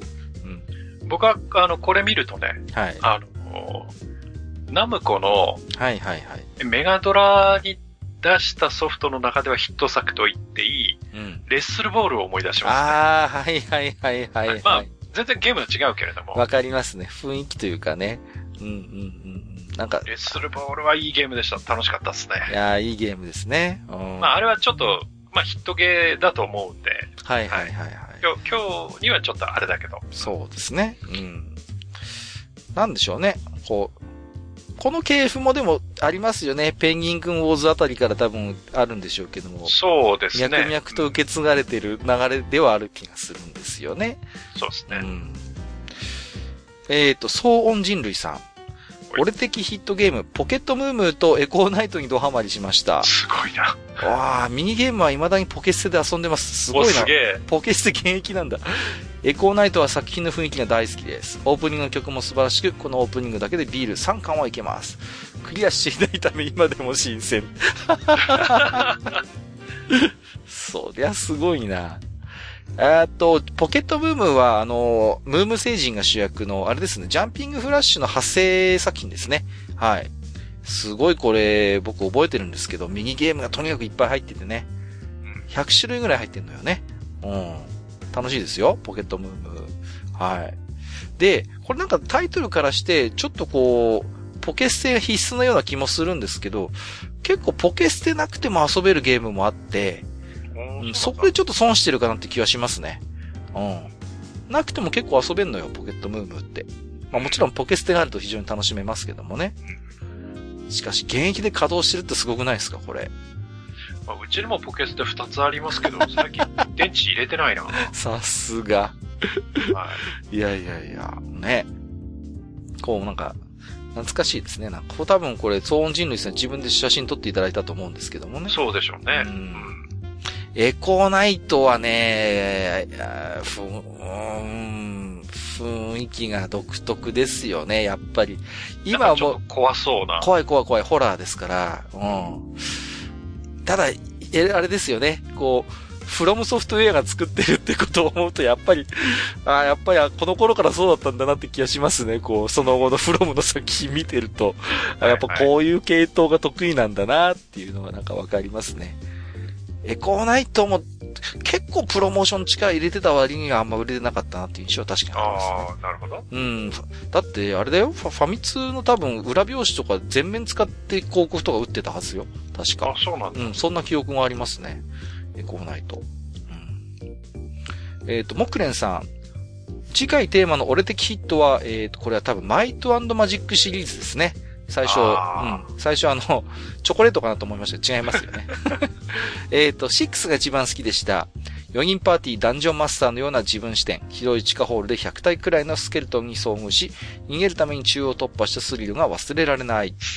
ドラゴンに対して遠距離メテオストライクも、ということで、マイトマジックって日本だとちょっとマイナーですよね、なんかね。そうですね。やっぱり、ちょっと、RPG っていうとウィザードリー。そうそうそうか、まあ、ウルティマか。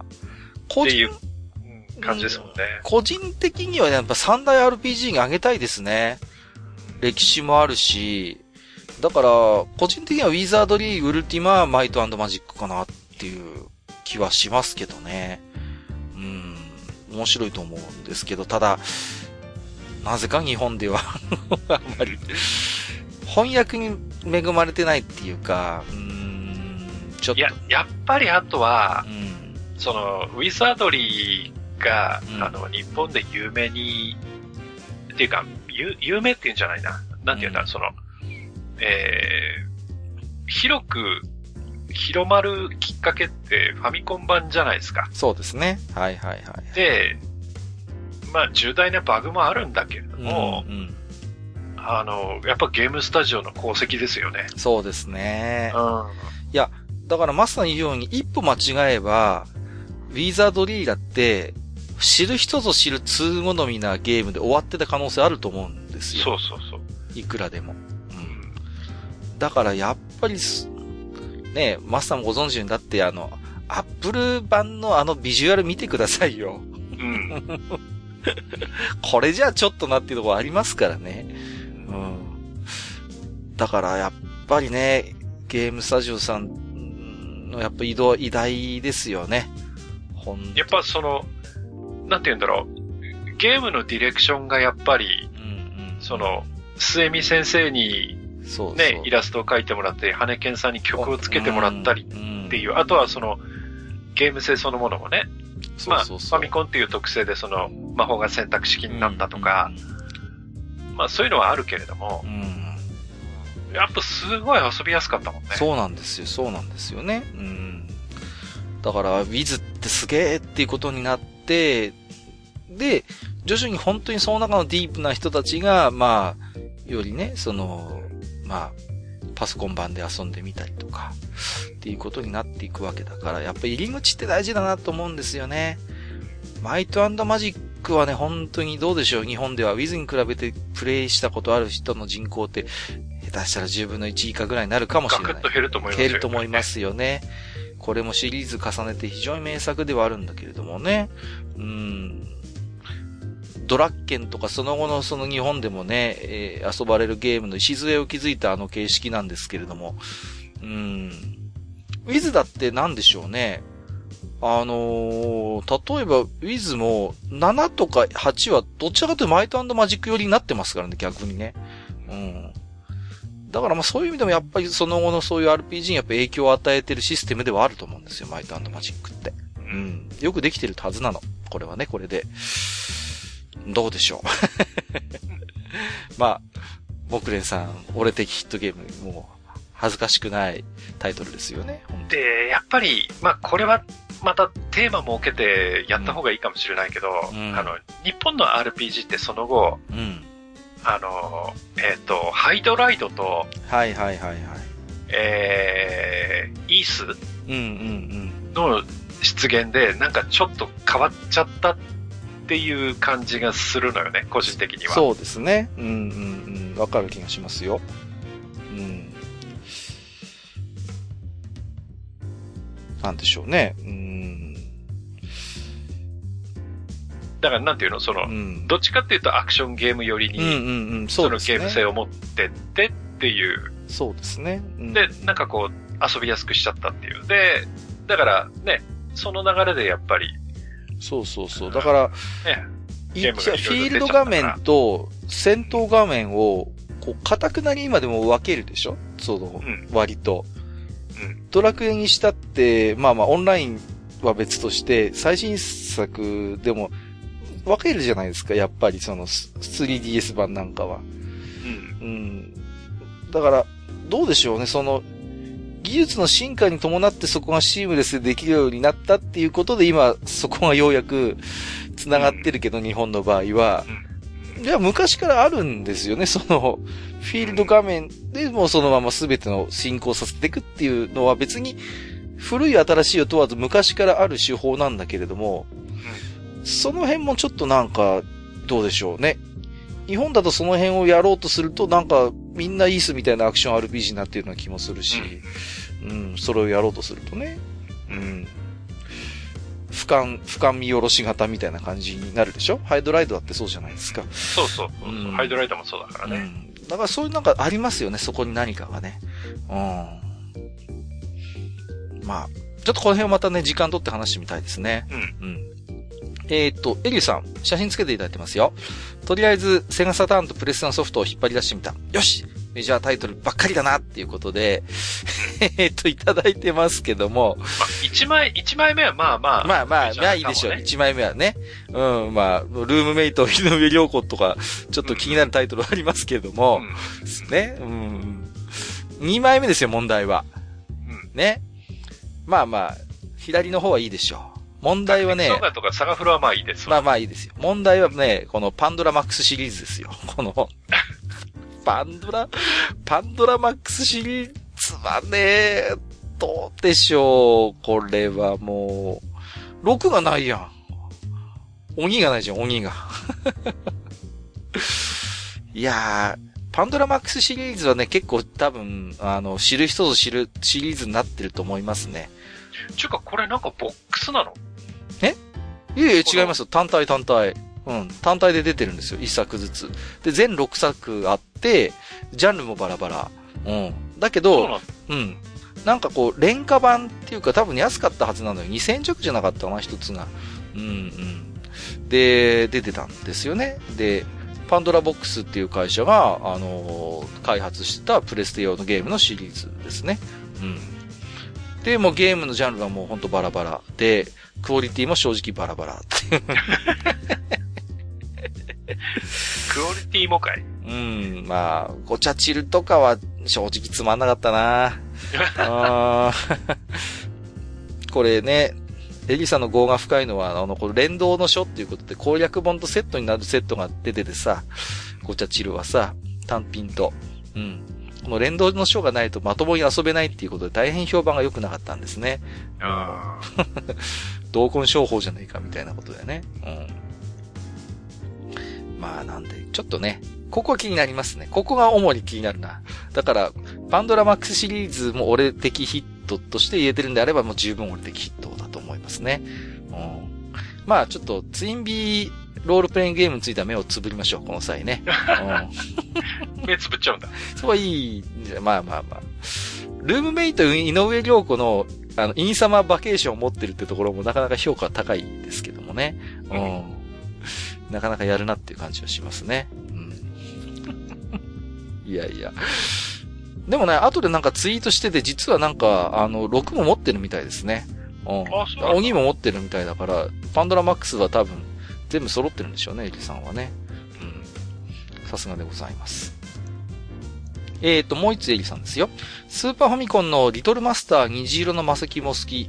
えー、ジャンルはシミュレーション RPG でグラフィックも可愛く音楽も癖になる。仲間にしたモンスターの合体があって育成が楽しかった。えー、最弱モンスターがマウスマンで最強モンスターがキングマウスマンという ネズミ推しのゲームなので、ネズミさんにもおすすめっていうことで、はい、いただいておりまして、これはね、面白いよ。これは本当に面白い。うん。そうなん知る人ぞ知るって感じで。うんうんうん。ネズミさんがちょっと探してみるってコメント寄せていただいてますけども。ちなみに、あれですよ。あの、うん、今、アマゾンで7980円ってありますよ。高いな 高いなこれね。でもね、中古出、中古品の出品だとね、一番安いのだと980円でありますよ。あ、あるか。ああ。あのね、これ、シミュレーション RPG なんですけど、680円ちゃうのかな。あのね、ポップなマスター・オブ・モンスターみたいな感じなんですよ。マスモンチックなの。だけど、キャラクターがほら可愛いじゃないですか。うん、うん、そうそうそうそう。で、ね、あの、いろいろとユニットごとにレベルとか装備とかも設定できたりして、うん。これは楽しいです。うん。僕の好きなジャンル、シミュレーション RPG です、これは。で、これあれだね、そのステータス画面のアイコンなんかがちょっとタクティクスオーガチックだよね。ああ、そうそうそうそう、そうなんですよ。なんかね、うん、その辺のシステム周りもすごいね、しっかり作ってやって、うん。あのー、これはね、僕は売れなかったのが不思議なぐらいだと思いますね。これは僕も好きで遊んでました。うん。面白いゲームですよ。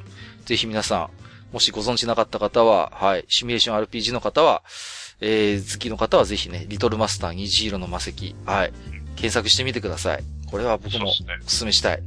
あの、はい、愚者級で紹介しちゃったから、あの、中古の相場上がりますからね。かもしれません、ね。そんなわけはない。さあ、どうでしょうね。うん、はい。まあ、本当にね、あの、これはいいゲームなんで。はい。ということでね、えっ、ー、と、今日はね、ここまで、えー、置き手紙ご紹介させていただきましたけれどもね。はい、はい。うん。ああ、何ですか？あのー、本当にね、あのー、自分も個人的に遊んでて、あ、これはいいやっていうゲームもあれば、全然知らないゲームもあってね。や、楽しかったんですけれども、うん。どうですか？マスター的にちょっとこう気になるゲームとかありました？こうざーっと紹介していきました。いや、うん、いや、気になるゲームはね、まあ、最後のやつもそうだし、うん、まあ、いろいろね、あ、こういうのあったんだ、へえっていうところが結構あるんですけど、はいはいはい。あの、全体的に、やっぱり、うん、あの、どっか癖のあるゲームはいはいはいはい。うん。だからそのシュールだったり、うんうんうんうん、なんか、そういう、やっぱりこう、癖が強くて万人受けはしなかったけど、一定の層にはやっぱり刺さってるっていうゲームが、やっぱり出てるんだなっていう感じはしますよね。そうですね。うん。だからその、やっぱり、尖ってるゲームが多いと思うんですよね。うん、ねそうですね。うん。で、その尖ってる部分が、まあ、人によっては受け入れられないものであったり、うん、あるいはでも、それが好きな人にとってやっぱとことんフックになるっていうところがあってね。うん。そうですよね。でね、その中でね、やっぱり何本か自分の中でもね、思い出すんだよね。はいはいはいはい。その、そう、あ、こう、こういうのなんか、なんか楽しんでやってたなっていうのをね、結構思い出してきて。はいはいはい。で、まあ、言ってったらキリがないんだけど、うん、あの、一本だけ言うとね、はい。あの、ゆうゆうのクイズで55ね。頭悪いんじゃないってやつでしょそうそうそう。で、クイズのところはまあまあ普通なんですけど、はいはいはいはい。あれって途中ミニゲームが入る、ね、入る入る、あったなで、王様はカレーが大嫌いだとか、あの、泳ぐやつとかね。シュールよなあれも。すごいシュールなの。あとなんかこう山から、こう、岩が落ちてくるやつをなんか殴って、はいはいはいはいはい。なんか飛ばせみたいなやつ、ありましたね。こう、で、ボタンが1、2、3、4なんですよね。うん、うん、クイズゲームだから。はいはいはいはい。で、なんか、1で、1で殴るだかなんだかなんですけど、うんうんうん、あの、4番でライトがつきますね。全然関係ない。その、頭についてるライトが光るだけっていう。はいはいはいはい、はい。くったらない要素があったりとかね。独特なんかそういうの覚えてますよね。独特のノリですよね、やっぱりね。そうそうそうそう。わかりますわ。だからね、いや、絶対万人受けはしないし、でもあれスーファミリーもあったんだよね。いや、人気があったんでしょうね。うん。スーファミワンもあったんで、びっくりでしたけどね。なるほどね。そんなの思い出しましたよ。はい。あのー、今日ですね、そうですね、はい、なんか僕も紹介してて思い出しますけども、あの、ゆたぽんさんが紹介してたね、あのー、ゴーストトリックでちょっと思い出して、僕ね、謎魔界村っていうゲーム、ね、ああ。大でもなければ超でもないんですけど。それこそやってたじゃん。やってたんです、僕。うん、ニコ生で実況してたことあるんですけど。やってたよね。あれもね、インクレディブルマシーンなんですよ、まさに。うん。うん。で、もともとね、パソコンでま、有名なピタゴラスイッチゲームの元祖とも言われる、インクレ、インクレディブルマシンってゲームがあって、まあ、はいはい、それのこう、なんで仕掛けとかを全部魔界村のキャラクターに当てはめたっていう すごいゲームで、そうそうそうそう。あれもカプコンなのよね。そう。そうね。うん。だから、ゴーストトリックと一緒なんですよ、会社が。うん。それでね、ピンと来たんですけど、あのー、ね、なんていうの、だからあれもね、なかなか歯応えがあるピタゴラゲームで、で、またね、キャラクターを無理やり魔界村のキャラクターに変えているからね、どれがどういう動きするのかさっぱりわかんないっていうね 最初のうちは。うん。そういうところもあってね。そう。面白いですね。アーサーとアスタロートの追いかけっこが楽しいパズルゲームなんで、もしね、したことがない方はね、曲もいいので、あの、アレンジがとても素晴らしいのでね、あの、魔界村の名曲をアレンジしてますので、えー、謎魔界村、最後にちょっとお勧めしたいと思いますよ。はい。ということで本日はですね、えっ、ー、と、俺的ヒットゲームということで、えっ、ー、と、皆さんのね、あまりもしかしたらヒ全体的にはヒットしてなかったかもしれないけど、個人的にヒットした刺さったゲームということで、皆様の置き手紙を中心にご紹介をさせていただきました。本日もマスター、ありがとうございました。ありがとうございました。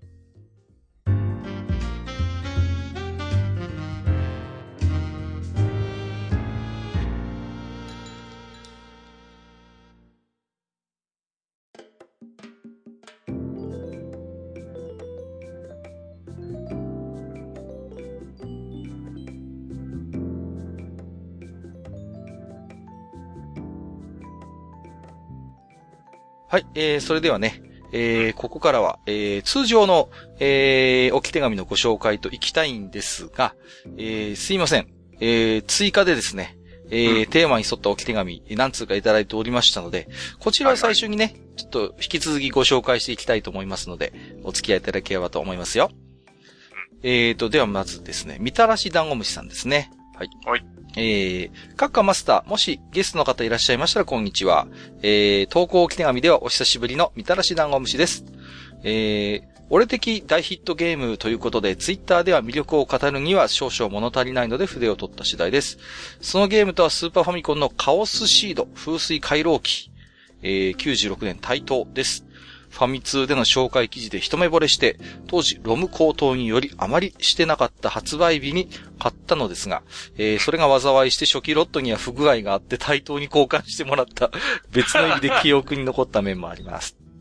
その魅力と、えー、一つとしてはキャラクターと世界観でしょうか。漫画家船戸あかりのデザインしたキャラクターの可愛さもさることながら、中華ファンタジーを前面に押し出した世界観が魅力です。主人公は動線と呼ばれる大地の流脈を整え癒す大事な役割を果たす仙人でありながら、人々からは引きこもりのうさんくさい奴らと攻撃対象にされます。しかも、動線側も特に理解を得ようとはせず、先屈に侵入してきたら撃退するので、本作では個々のシナリオで、誰とどの程度敵対するかでシナリオの結末が変わるという、割と堅鈍な、要素も意外性があって面白い。その次に、部屋と回路を作り大地にエネルギーを注ぎながら侵入者を撃退する先屈運営。パズルアクション要素でしょうか。部屋は、えー、木、火、土、金、水の、えー、風水5行の性質を持ち、それを廊下で繋ぐことで隣接する部屋に影響を与え合い、パワーアップさせる回廊というより、回路を作り上げるような楽しさがありました。効率の良い風水回路を作り上げ、先屈運営に必要なエネルギーの他に、余剰エネルギーを流脈に目標値注ぎ込むのが目標、目的となりますが、侵入者はそのエネルギーを奪うので、侵入者撃退にも、どの程度リソースを割くかも必要になり、また一定のタイミングでシナリオボスが侵入してくるので、自分自身や仲間を鍛える必要もあります。シナリオは平行世界要素も含み、平行世界をまたいで結ばれる因縁に決着をつけるというのも面白かったです。後にセガサターンにも移植されたらしいですが、スーパーファミコン版は、なんだかんだと時間のかかるゲームなので、満足に遊び尽くすのに2年ぐらい毎日プレイしてた気がします。すごいな。えー、ぜひそれプレイする機会があれば楽しんでみてください。えー、それでは、ではではということでいただきました。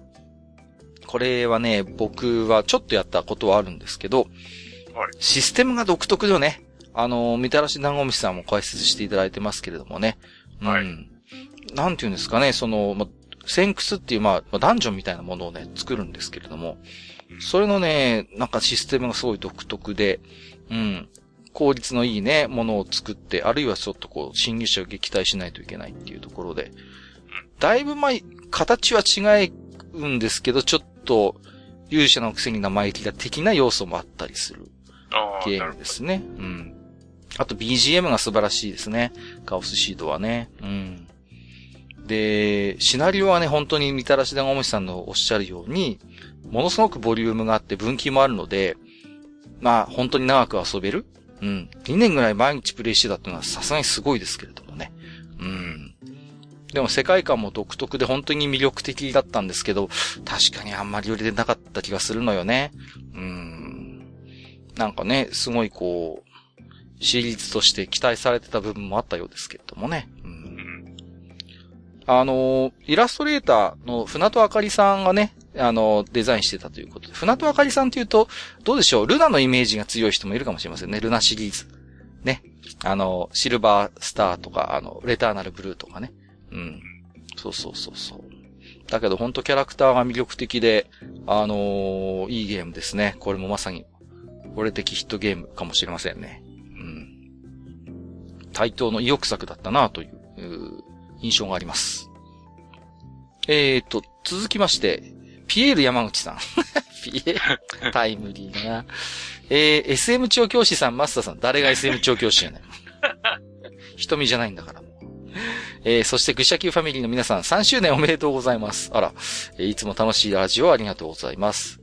大ヒットではない俺的ヒットゲームということで、私はスクエニから発売されたプレス2専用ソフト、ラジアータストーリーズを押します。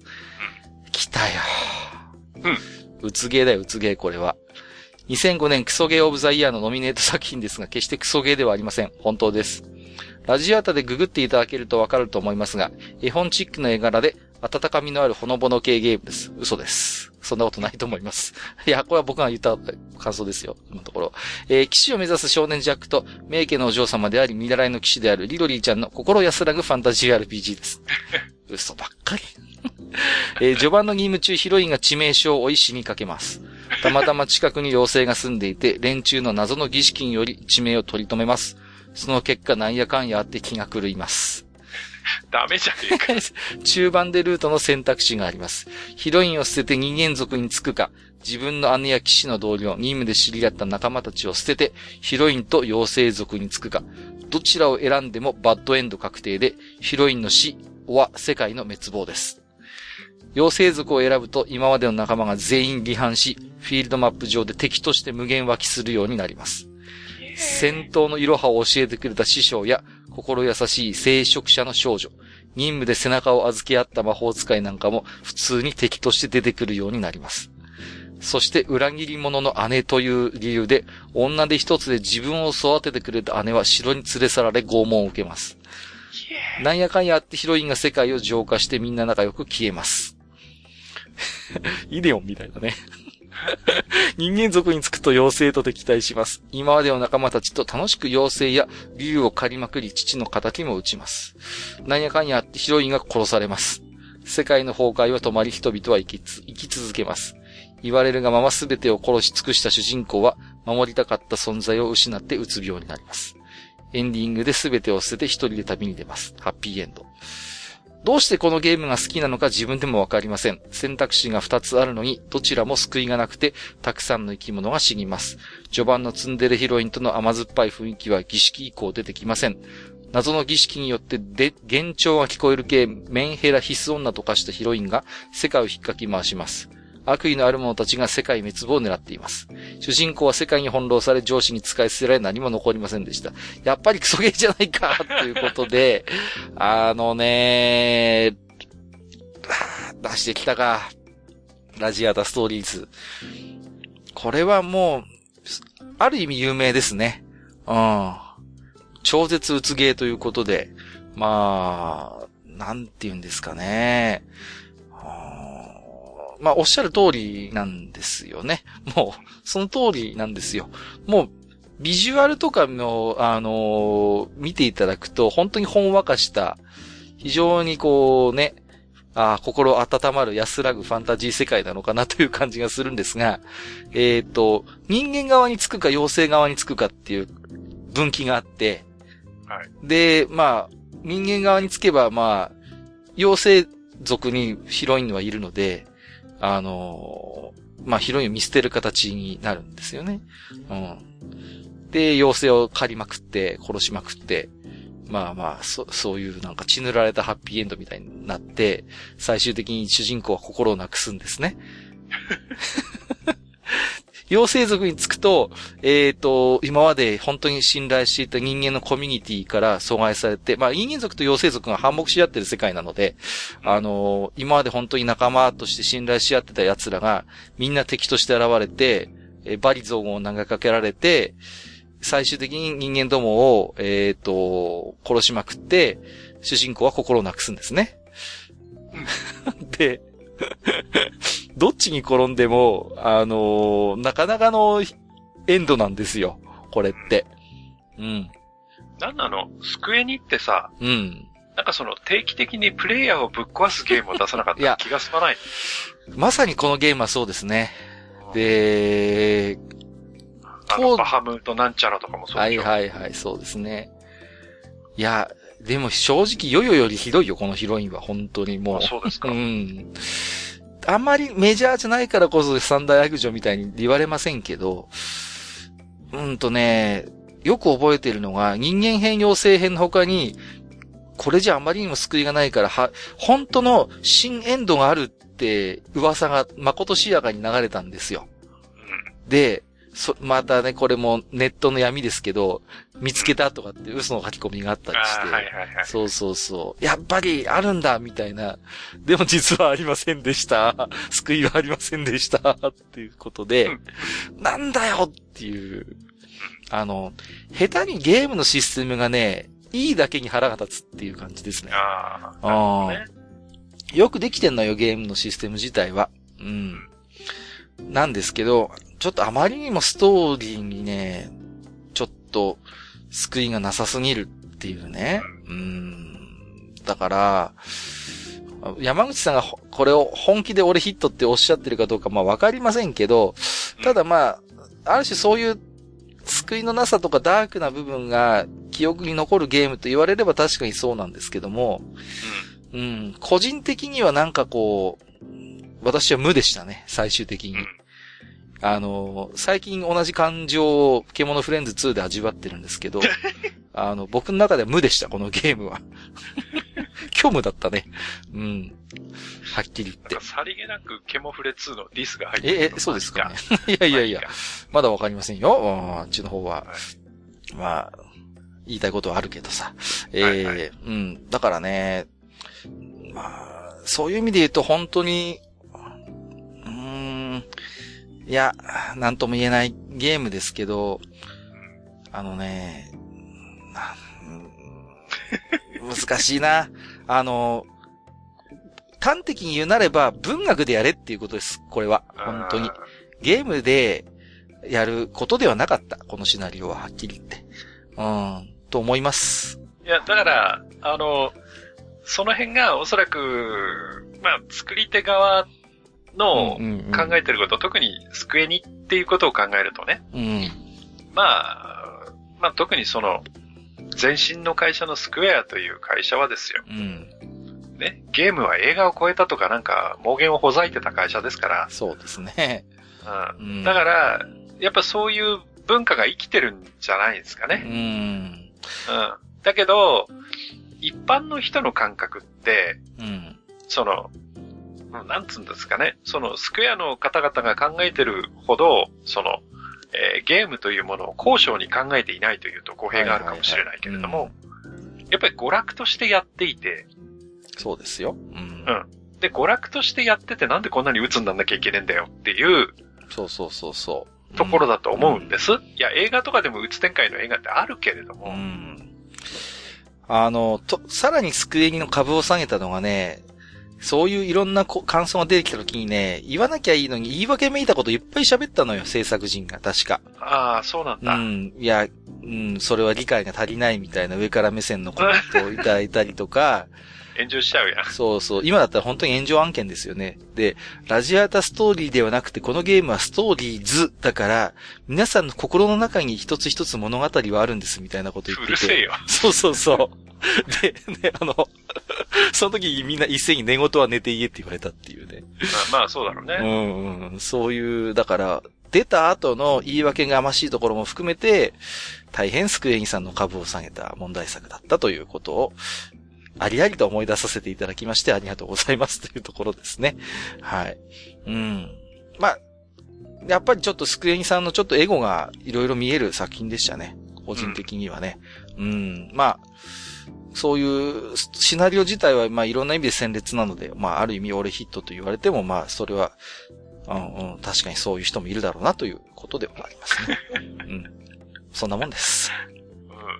次行きましょう。えー、骨子ライダーさん。えー、次回は俺ヒットゲーム選手権とのことで、えーと、ギルド01、01をします。3D シューティングの解放少女、リズムゲーのレンタル武器屋でおまっせ、パズルのエアロポーター、TRPG 風ゲームのクリムゾンシュラウドの4つを収録した作品です。ということで。これも僕遊んだことないんですよね。うん、全然どんなゲームかわかんないんですけど、なんかでも説明を聞く限りではなんか全然違うジャンルのね、は、うん、ゲームをこう一つに集めたようなゲームなんだなっていう感じですよね。うん。なんでしょう、ミニゲーム集って言っていいいいんでしょうかね。どうなんでしょうね。ギルド01。うん。まあ。これ、えー、と、僕のちょっと、えっ、と、記憶がね、今、うん。定かでないんで。確かね、松野さんとかも関わってたんで、タイトル自体はなんとなく、ね、そうですよね。そうそうそう。確かクリムゾンシュラウドって松野さんが噛んでたはず。そうそうそう。なんですよ。だなぁと思って、うん。だから、タイトル自体はなんとなくね、ああ、関わ、関わってんだなぁと思ってたんですけど、全然やれてないっていう。これもでもレベル5ですよ、レベル5。うん。そうか。ちょっとね、だから。ね、うん。これはちょっとね、興味はあったんですけどね。はいはいはいはい。うん。だからね、気になってはいるんですけど、なんかシステムが独特だよとか TRPG チックだよなんていうね、なんか話を聞いたことがあるんですけども、うん。どうもベイグラントストーリー的なちょっと、こう、課題があまり解決されてないっていう話も聞いたことがあるし、うん、うん、うんうんうんなんかね、そうそうそう。いまいちちょっと UI にちょっと問題があるんじゃないかっていう指摘もあったみたいで。うん。どうなんでしょうね。こういう、でもなんかこう、骨コライダーさん的にはこの中でもどれが、みたいなのがね、あるのかっていうところもありますけれどもね。うん。はい。えー、ありがとうございます。さて、えーと、すみません。ちょっとね、えー、テーマ置き手紙の、おまあ、追加がございましたので、先に紹介させていただきましたけど、ここから先はね、えー、普通オタということで、一般置き手紙。はいはい。えー、じゃあ、マスターの方から G メールご紹介していただいてもよろしいでしょうか。はい、了解です。じゃあね、早速行きましょう。はい。えー、一発目。うん。えー、ダッチャーさん。はい。ありがとうございます。はい、ありがとうございます。えー、まあ、今日もですね、ちょっとあの、数がありますので、はい。えー、若干置き手紙の内容を、はい。飛ばし飛ばしいっちゃうかもしれませんはい、そうですね。その辺は、はい。ご了承ください。えー、カッカさんマスター、えー、こんばんは、ダッチャーです。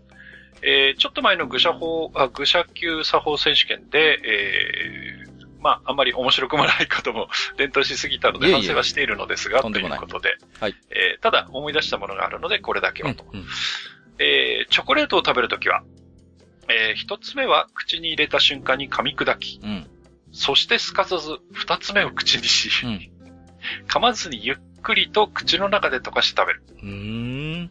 えー、ゴディバなどの高級チョコは一噛みだけしてゆっくりと口の中で一気焼くと。うん。えー、ちなみに、板ガムを口に入れて真空状態にはしませんが、はあ、えー、折りながら噛むのはやります。うんうんうんこれは俺もやりますよ。はい。えー、口の中を真空状態にして食べるのはマシュマロか、カールとかキャラメルコーンみたいな 口どけの良いスナック菓子でしょう。はいはいはいはいはい。えー、他にも粒ガムで思い出したけど、えー、表面のあのマーブルチョコ的なコーティングをゆっくりと口の中でいかり焼く。えー、何なんだこの自分のゆっくりと口の中で溶かして食べるスタイルは。うん、えー、前世ウツボカズラかよ。えー、食べたことのないスナック菓子では必ず真空状態と一緒に試してしまう自分がいます。はいはいはい。えー、続いて、えー、ゴブスレ会を聞いての感想を少し。うん、えー、自分はアニメや漫画や、えー、小説は密聴未読ですが、お三方の解説を聞いてとても興味が湧いてきました。うん、えー、そして前編を聞いた時にゴブスレさんは神にサイコロを振らせないということなので、えー、前の TRPG 評価機会で解説してたマンチキンなのでは、うん、と思ってたのですが、はい、えー、ジダラクサイさんの丁寧な解説でマンチキンではないと回答して、なるほどなと。えー、先に愚者級でネタバレを聞いてしまっているけど、この先機会があれば漫画版を買って読んでみようかと思います。うん、えー、話は、ゴブスレからは脱線しますが、ゲームのコントローラー投げる話で、ジダラクサイさんの弟さんが、俺の怒りがアンリミテッド とぶち切れたアンリミテッドサガですが。あったな。あれは、今思えば様々な判定にルーレットをさせられるので、TRPG を意識した作りになっているのかなと思いました。うんえー、まずは移動方法もわからずマップの未踏エリアは不透明。うん、えー、スキルは冒険が終わるごとに一つは入れ替えが必要。えー、それから罠を避けるのも、えー、宝箱の罠を解除したり開けたりするのもルーレット。うん、本当かよ。えー、果ては、えー、戦闘の技選択までルーレットなので、最初は面食らいましたが、えー、攻略本という名の説明書を買わずに、手探りでベッド編をプレイし、うん、最初は運び屋家業ばかりやっててストーリーがほぼ進まなかったけど、はい、えー、依頼を受けるのを知ったり、えー、ボスで積んだ時に装備変更してて、たまたま偶然にも全身鎧のバグを発見して、防御力を爆上げし、進行不可バグでクリアならずだけどラストダンまで進められたのは良い思い出です。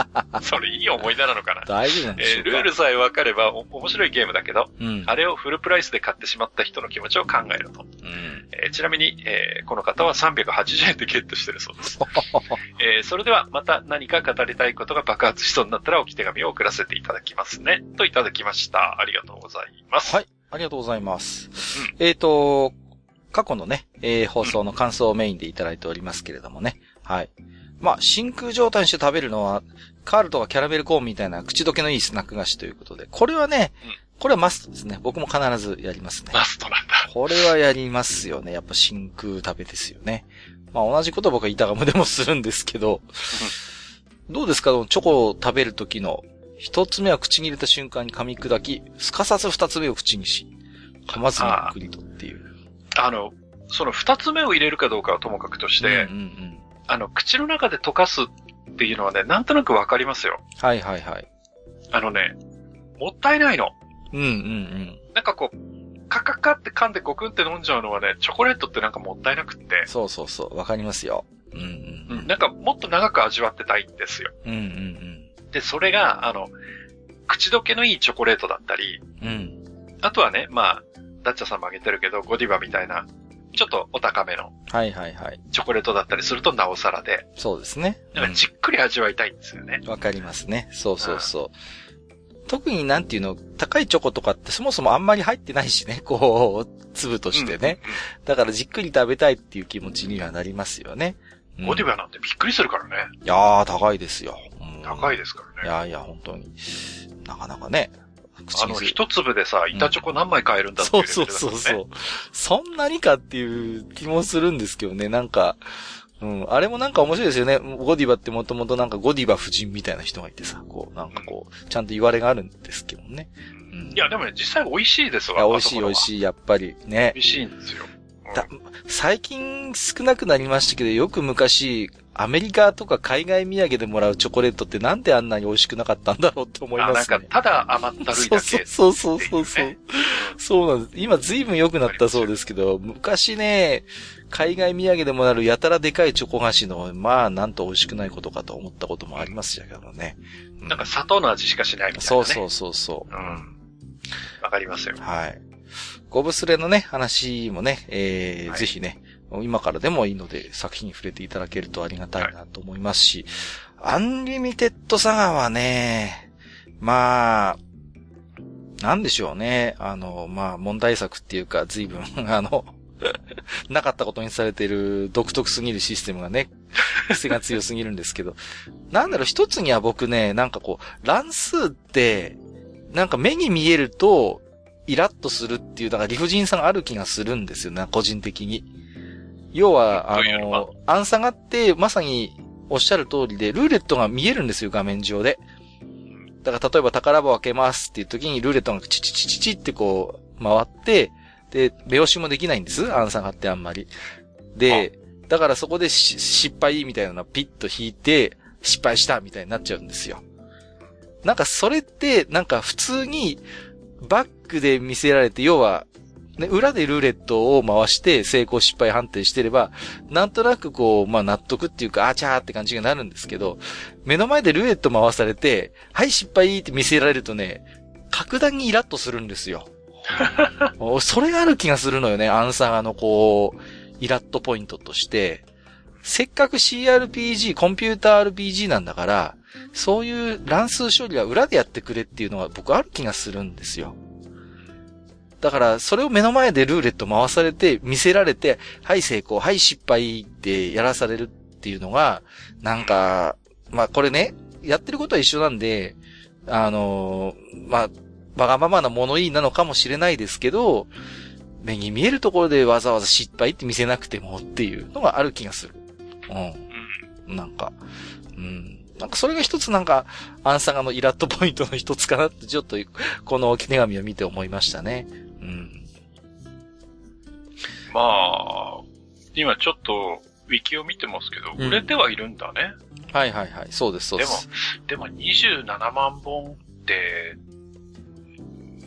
どうなんだろうな。いや、あのね、いや、だからほら、サガシリーズっていうことで期待もあったんですよ。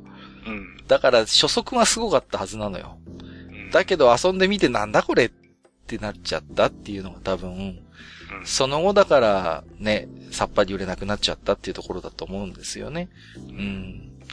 で、まあ、自堕落斎さんにもね、聞いてみたいところですけど、TRPG は確かに意識はしてるんだけれども、なんかこう、TRPG の煩雑な部分ばかりをわざわざ リソースを割いてやってるかなっていう印象もあってね。うん。まあ、テンポも悪いしね。うん。なんかこう、場面場面の切り替えが急で、いまいちこう、ストーリーのな、あの、そういう速さに面食らっちゃうこともあれば、やたら上調な部分もあってっていうところで。まあ、やっぱバランスを書いたシステムだったんでしょうね。うん。そんな印象があります。はい。ありがとうございます。そうですね。うん、はい。ありがとうございます。まあ僕はね、スクエアのゲームをやってなくてよかったと思いました。はい。今日なんか、スクエニ下げの話が多いのはまずいな。はい。そうですね。はい。えー、じゃあ次行きましょうか、ね、そうですね。この後ちょっとまあいろいろご、あのー、おき手紙いただいてます。そちらもね、お目通しさせていただいてますけれどもね。はい。ここは今日はちょっと割愛させていただきましょう。うん、そうですね。はい。えー、お次、南龍さん。はい。ありがとうございます。えー、どうも、韓流韓人、改め、親 月一本屋で本のコンシェルジュをしている南流です。うん、えー、しばらく貯めてしまっていたら TRPG ネタ続きではありませんか、えー、話したいことが多すぎてメモを取りながら 配置してしまいました。らららら恐れを。そこまで真面目に聞かないでください。本当に聞き流してください。恥ずかしいです。ボロが出るんで。はい。えー、指輪物語の現代語訳という話題が出ていましたが、あるんですよ。うん、付きのものが。うん、はい。えー、20年ほど前に原書房から出たホビットが、えー、現代的な翻訳を歌っていたのですが、読むと何というか、ウーム。えー、ゴクリ、まあ、ゴクリですね。うん、えー、ゴクリが指輪のことを、愛しい人ではなく、うん、ボクチンと呼びかけたり、えー、ガンダルフが、これ、驚き桃の木山椒の木じゃな、と言ってみたり、やはり、おぼそかな古典ファンタジーには瀬田定治先生のような落ち着いた雰囲気が良かったのだと、心底感じました。うん、えー、おそらく僕だけの感想ではないのは、ホビットだけで、えー、指輪の新薬が出なかったところでお察しください。なるほど。えー、アイテムコレクションの話題を皮切りに、初代ソードワールドの話題が次々に、うん、えー、世代的に嬉しくなりました。えー、清松みゆきさんのソードワールド Q&A、フォーリングコントロールで高速落下突撃という話は覚えています。うん、えー、ルール Q&A と言いつつ、毎回マンチキン対策講座になっていたような。はいはいはい。えー、ピュリフィケーションで、うん、えー、敵の血液を真水にできますか？できませんあったあった。えー、これも TRPG 勃興期ならではなのでしょうか。えー、今だと先輩プレイヤーがその辺諭してくれそうですね。うん、えー、そして弱、えー、羽頭冒険団懐かしい。はい。えー、僕は、し、ん？下村、はい。下村海子さん。あ、下村海子さんでいいんですか？はい。えー、下村海子さんの作品の大ファンで、うん、えー、長編、シセル神の島の、バートとリザンの戦士魔術師兄弟の前日談と後日談、後日談の短編が特に好きです。うん、えー、あと、山本博さんのジェライラーの鎧は、はいはいはい、えー、冒険者の鎧について考えさせられる内容でした。うん、えー、そして忘れちゃいけないのが、スチャラカ冒険隊南へ。はいはいはい、はい、えー、いやまたフォーセリアを舞台にしたソードワールド短編を読みたいものです。うんうん、えー、そしてもう一つの世は、ロードス島戦記 RPG 完全版、僕も買いました。はい。えー、でも、個人的なロードス TRPG のナンバーワンは最初のコンパニオンだと思っています。うん、シンプルに割り切ったパーセンテージのダイスロールと魔法で、複雑なルールがないのに必要なことは全て揃っていたのがバランスが良かった。はい。えー、アニメや小説から TRPG に入る人に紹介しやすく、ベテランも楽しめたのはダントツにこれでした。うん。えー、そして、えー、その進化版たるクリスタニア RPG がまさに思考。はい、えー、サブクラスと各種族の特殊能力で個性化ができるようになり、これぞコンパニオン版の正当進化系だと今でも思っています。うんえー、ちなみに、ロードスコンパニオン2のハイランドの巨人キャンペーンは、クリスタニア RPG で遊んだ思い出が。わかるぞ、えー、ついつい長文になってしまいました。また TRPG 話期待しております。といただきました。ありがとうございます。はい、ありがとうございます。うん、えー、さすがね、やっぱり、あの、南龍さん TRPG 絡みの話題はね、お詳しいということで。いやー、ホビットの現代語訳あったんですね。原書房版ということで。うん、でもどうでしょう。あまりこう、拡張高さは感じない。ガンダルフがこう、驚き者の木、山椒の木じゃなっていうのはちょっとガクッときますよね、やっぱりね。なんかその後にブリキにタヌキに洗濯機って言いたくなっちゃう、ね、本当ですよね、もうね。うん、結構毛だらけ、猫灰だらけみたいな感じになっちゃいますけどもね。いやー、まあね、ホビットだけで指輪の新薬が出なかったところでお察しくださいというところでね。うん、うんまあ、あとはそうですね、えー、TRPG 絡みのね、話題ということで、やっぱりね、あの、ソードワールドで初めて TRPG を始めたっていう方も多くいらっしゃったもんですから、こうね、清松みゆきさんっていう方は、まあ、システムデザイナーの方だったんですけども、その方によるソードワールド Q&A っていうのがありましてね。うん。だから、こんなことはできます、あんなことはできますか、特にまあ、主に魔法絡みのことでね。うん。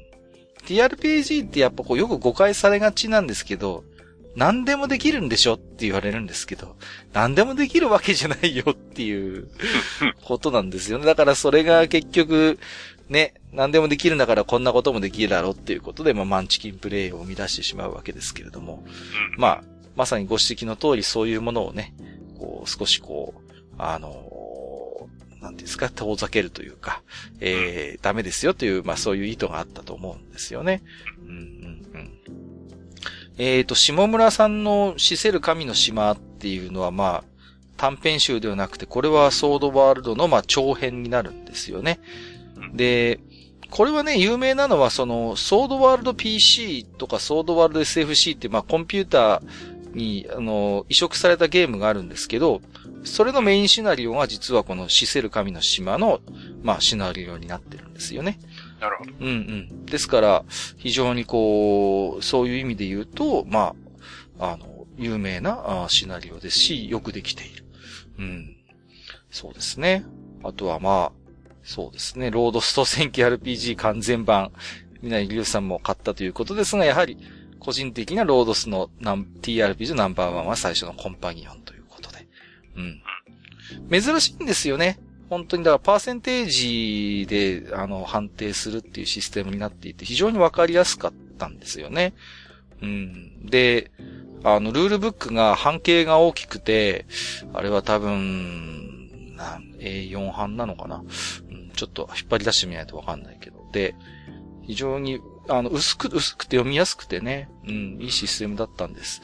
まあ、もしかしたらまた自堕落採算あたりと私が弱で TRPG 絡みの話題をするかもしれませんので、その時はですね、ぜひまたお付き合いいただければなと思っておりますよ。はい。そうですね。はい。ありがとうございました。ありがとうございます。えー、じゃあお次行きましょう。はい。えー、疲れを知らない竹馬さん。はい。はい。えー、はにわさん、かっかさん、こんにちは。初めてお便りします、うん、ありがとうございます。ありがとうございます。えー、ラジオネーム、疲れを知らない竹馬と申します。えー、いつもお二人のゆったりとしていてディープな話に感心しながら聞いています。うん、ただ少し時間が長すぎ、長すぎますかね。申し訳ない。おっしゃる通りで。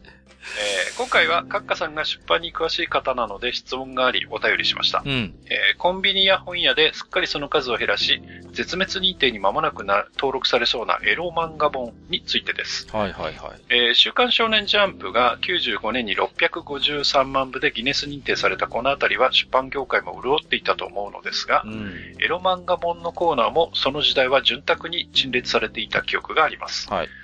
えー、週刊少年少年ジャンプも175万部になった今では、えー、成人コーナーの本棚のスペースが少しずつ少なくなっており、えー、コンビニによってはもう置いてないところも出てきましたね。えー、エロ漫画の今はエロ漫あ、漫画業界の未来だと思うのですが、エロ漫画の古今東西よもやま話があればぜひともお聞かせください、といただきました。はい。ありがとうございます。うん。まあね、よもやま話っていうと何から話していいのかっていう、なかなか、うん最近のその、エロ漫画をめぐるニュースとしては、えっ、と、大手のコンビニがね、もう、あの、エロ漫画雑誌を置かないようにしますよっていう表てか明をし、エロ自体を置かないんだようんうね。ん、そうそう、成人向けのいわゆる、だから、だから二次元に限らずですよね。うん。三次元のそういう、まあ、写真雑誌も含めて、えー、もう置かないようにしますよっていうことを表明されたりして、まあ、そうなるとね、もう本当に入手する手段がなくなるというか、おそらくもう、主に三、特に三次元関係のそういうエロ雑誌は本当に絶滅するんじゃないかっていうことを言われてますけれどもね。うん。まあ、エロ漫画についてということでおっしゃっているので、まあ、エロ漫画関係の話ですと、そうですね。まあ、例えば、まあ、えっ、と、エロに限らずなんですけど、出版業界全体、出版業界が全体はもちろんね、毎年もうシュリンクしてる、縮小してるんですけども、コミックの分野に関して言えば、比較的こうデジタルへのシフトが順調なんですよね。うん。うん。だから、実はね、コミックに関して言うと最近売り上げ自体は下げ止まってるんですよね。数字として、ここ2、3年は。うん。で、実はその傾向っていうのはエロ漫画の方は特に顕著でして、まあもともとね、エロ漫画ってこう一人でこっそり読む類のコミックですから、あの、一般のコミック以上にデジタルへの移行を牽引してきた部分ってあるんですよね。こう、やっぱり物があるとどうしてもね、具合が悪いっていう人も多くいらっしゃるでしょうから。で、ですから今ですと、電子版を発行してないエロ漫画誌の方が今は少ないですしね。大体電子版用意してたりしますし、あとはね、これも一つメリットなんですけど、今、あの、旧 DMM ですか？あの、ファンザみたいな、成人向けのデジタルコンテンツのプロプロバイダーがね、資本を投下して、優秀で安定した配信サイトを用意してくれてますので、中小の出版社でも容易にこうデジタル版の提供を可能にしているっていう要素もあるんですよね。こう自前で用意しなくていいって言うんですが、そういうサービスを。要は、そうんうん。だそういう、ね、ファンザとかにこう、要は登録すれば、マーケットが大きいですからね、ファンザなんかはね。うん。だからわざわざ自分たちでそういうサーバーを借りて用意しなくても、まあ、手数料とかもちろん取られるんでしょうけれども、あの、一定の売り上げが見込めると。で、ですがむしろそのエロ漫画業界に抱えるリスクっていうのは、まあ、これは昔からそうなんですけども、私が席を置いているエロゲ業界と同様で、有害二次元コンテンツとして法律や規制の対象に挙げられやすいっていうことがあると思うんですよね。うん。で、やっぱり、まあよくクールジャパン戦略とか言いますけど、一般のコミックと比べると、やっぱり海外のコンテンツ輸出っていうのも、あの、それ土地土地のやっぱ法規制がありますから、一般コミックよりも障壁がかなり高くて、まあ、一説にはね、こう、海外で消費されるジャパニーズ変態のコンテンツの95%以上は違法にアップロードされたものじゃないかっていう話もあるようなんですね。なかなかこう、外貨を稼ぎづらいっていうところがある。で、日本のそのエロ漫画の作品数とか同人を含めた成人向けの二次元コンテンツの作品数って今でもやっぱ世界で群を抜いてるんですよね。うん。で、表には出てこないんですけども、やっぱりそういう意味で言うと、あのー本当にまあ、世界でも指折りの エロコンテンツ大国なんですよね。うん、言ってみれば。うん。で、理想を言えばね、理想論になっちゃうんですけども、例えば国ごとにちゃんとその国の法律法令に準拠した丁寧に行動を考慮した形で、まあ、変な話なんですけど、健全に日本のエロコンテンツを消費してもらえるような仕組みがあるとね、本当はいいんですけどもね。うん。だから、まあ、A 国なら A 国の中できちんと許される範囲のそういうエロコンテンツ。B 国なら B 国の中で許されるエロコンテンツって形で、その辺がね、少しこう、ね、統一されたものがあればね、うん、まだまだ、ちゃんとした正規のルートで、あの、エロ漫画っていうのは海外で売れるっていう話は、昔からあるんですけど、なかなかうまくいかない。エロゲーは随分昔よりは海外で売れるようになってきましたけれども、それでもね、なかなかやっぱりこう、リスクもありますし、うーん、どうでしょうかね。やっぱ違法にアップロードされたもので遊んでる人がやっぱ、まあ今でも大半なんじゃないかなという感じはありますね。あの、まあ、余談なんですけど、愚者の宮殿って割と、ありがたいことにエロ漫画家の先生にも聞いていただいてるようでしてね。はい。たまにツイートで、こう、作業しながら、こんなポッドキャスト聞いてますところに名前があったりとか、あの、公式のね、愚者の宮殿のツイッターのフォロワーさんでも何人かエロ漫画家の方っていらっしゃいますね。うん、そうそうそう。昨日もね、某エロ漫画家さんに新規でフォローいただきまして、あ、そうです。すかさずフォローバックさせていただきましたけれども。まあそういう、うん、ありがたいですね。そういう、はい、話もいただいているので。どうですか？こう、まあ、エロ漫画関係の話ということで、萩尾さんも何かこう。うん、大好きです。あの、ですから、その、なんていうのかな？あの、竹馬さんがやっぱりその、エロ漫画の今は漫画業界の未来だと思うっていうふうにおっしゃってるんですけれども、やっぱり、なんていうのかな、売れ方とか、ルール仕組みも含めて、一般のやっぱりコミックとやっぱ違う部分っていうのもそれなりにやっぱあるんですよね。うん、やっぱり。うん、ですから、こう、なんていうのかな。エロって、まあ、なかなかね、その、商品の性質上目につく頃、ところからは、確かになくなりつつあるように見えるんだけれども、どっこい地下ではよく売れてるっていう。まあ、通販とかそういうデジタルコンテンツも含めれば、実は売り上げ自体は下げ止まっていて、あのー、エロマカ、エロ漫画家さんとかも、あの、実はまあ、90年代に比べると、1.5倍ぐらいになってんのかな実際。で、まあ、完全デジタルみたいな形で、紙の媒体を持たないエロ漫画誌みたいなものも結構今ありますんでね。うん。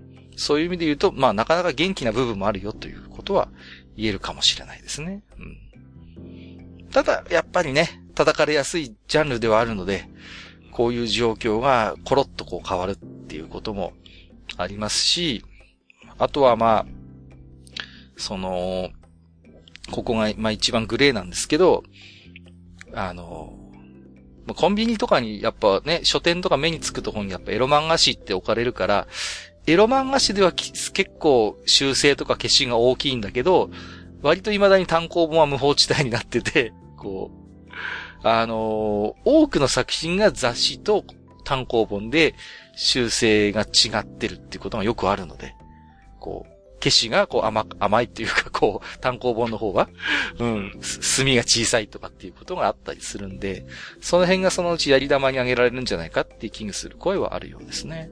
まあ、その辺はね、売りたい一心っていうのもあるだろうしね。そうなんですね。うん。まあ、昔からでもその、小文館事件とかありましたけども、何かあれば恣意的に叩かれるジャンルだし、わいせつだって言われてしまえばそれまでっていうところもあるんでね。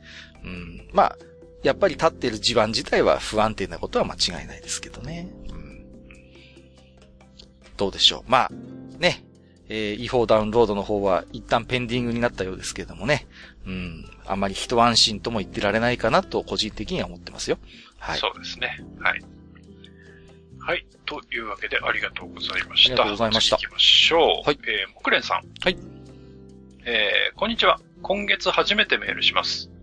えー、サイレントリスナーの木蓮です。いえいえ えー、マスター、カッカさん、年度末で忙しいようですね、うん、えー、こちらも期末の仕事が多く大変です。お疲れ様です。えー、先日の熱さんからの返信コメント、すごく参考になりました。うん、納得する回答を得られて満足です。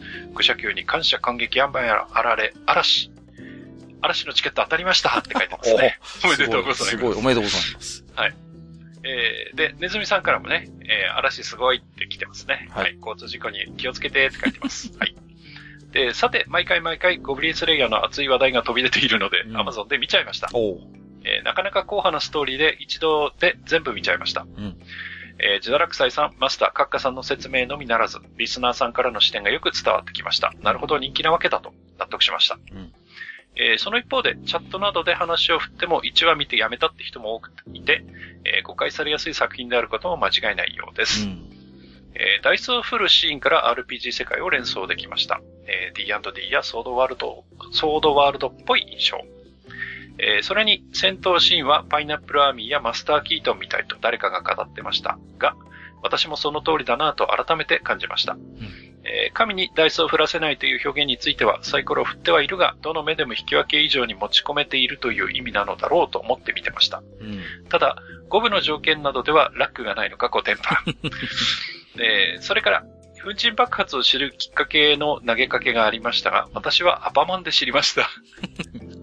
元、えー、戦場漫画シリーズですね。はい、えー、実体験ではチタンの粉やマグネシウムの粉で、危ない危ない危ない、うん、えー、危うく火災を起こしかけた経験もあります。これは本当にやばいですよ。危ないですね。うんえー、コレクションなんですが、えー、先日、絵はがき、ペナントが複数出てきました。ペナント覚えてますか？懐かしい。結局、汚れがひどく捨てました。はいはいはい。三角のやつだよね。三角の、よくあの、観光地とかで買うやつ。はい、あるやつよね。うん。えー、次回の俺的人気ゲーム、えー、ツイッターではマイトマジックを書きましたが、ね、私はやっぱりソフトハウスのスタークラフトが海外ゲームを移植してきた作品が大好きでした。渋い。えー、RPG のファンタジーが最高でしたね。はいはいはい、はい、えー、指輪物語の JR トロルキンって書いてるな。トロルキンでいいんです。これは、うん、あの、えー、これで覚えました。はい。パロディなんですよ。えー、はい。えー、アマゾン学術探検隊も大好きでした。えー、エンディングがあっさりしすぎて苦労が報われませんでしたが、うん、ロードウォー2000、えー、ローグアライアンス、ロードアライアンスも面白かった。うん、えー、以上、取り留めもなく書き綴りました。誰かの金銭に触れることにを願いつつ筆を置きます。また、愚者級ヨアも楽しみにしてますので、お体に気をつけて続けてください。それでは失礼します。といただきました。はい。ありがとうございます。ありがとうございます。いやー、懐かしい PC ゲーたくさん木蓮さんやってらっしゃいますね。この辺は私のフィールドですよ。ファンタジーは、これは名作ですよね。結構有名じゃないですか。僕は PC88 で遊んでましたけど、探索がね、すごい俯瞰型で楽しいゲームでしたね。うん。で、Amazon 学術探検はね、えっ、ー、と、これはね、あの、これも面白いんですけど、エロゲ版があるのよね、これ、実は。うん。あの、スタークラフトが多分ね、スタジオミルクメーニーで作ってたと思うんですけど、この、アマゾン確実探検の、探検隊のそのエロパロ、エロゲー版があってね、ほぼ同じシステムで、ちょっとお姉ちゃんの夫婦な絵が見られるというバージョンがあったのを覚えてますね。僕はそっちで遊んでましたね。逆に元ネタのアマゾン確実探検隊をよく知らなかったっていう。うん。あとはどうでしょうね。ロードウォー2000は正直難しくてね、よくわかんなかったな。シミュレーションだったような記憶はあるけど、ちょっとここは記憶が曖昧ですね。ローグアライアンスはね、RPG パートとアドベンチャーパートがある、あの、ゲームでね。うん。これもなんていうのか、やっぱりこう、あの、海外ゲームらしい、ちょっと硬派な骨太なゲームでしたね。うん。だから、まあ、あれですね。あの、スタークラフトっていう、まあ、ソフトハウスがそうやって積極的にね、飲食してくれたんで、日本でも遊べる環境ができてたというのはありがたいところですね。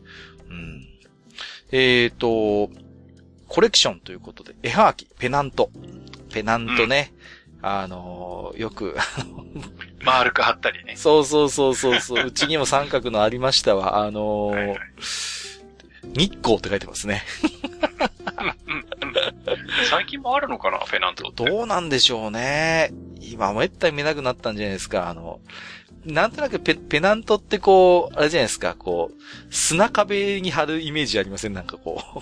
なんか、ザラザラした、民家の砂壁にこう、ね、なんとわからんではないな。なんか貼るようなイメージがなんか個人的にはありますね。あの、なんか今あれなんですって、プロ野球でペナントレースって言うじゃないですか。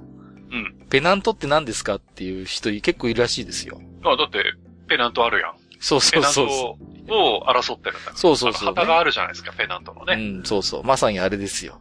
だけどわかんないんですよ。ペナントレースのペナントって何ですかって。そうそう。え旗を争うみたいな。何ですかみたいな話になるそうですけれどもね。うん。実体験でチタチタンの粉やマグネシウムの粉で危うく火災を起こしかけたって、これ本当に危ないやつじゃないですか。これ危ないですよ。ね。本当に危ない。うん。マグネシウムなんてね、本当に、もう、一歩間違えマグネシウムはだって、粉にしなくても火がつくからね。そうなんですよね。もうもう、本当に、火気厳禁だし、水気厳禁だし、扱いが難しい、えー、金属ですからね。いや怖い怖い。い気をつけください。本当にぜひお気をつけいただければと思います。ね、はい。えー、ゴブリンスレイヤーもね、はい、えー、きっかけで見ていただいたということでありがとうございます。うん、今、あの、漫画の方はね、ちょっと、あの、一段落してちょっと話が変わって、はいはいはい。ちょっと新章突入みたいな感じになってるので、なるほど、はい。面白いですよ。ちょうどいい感じかもしれませんね。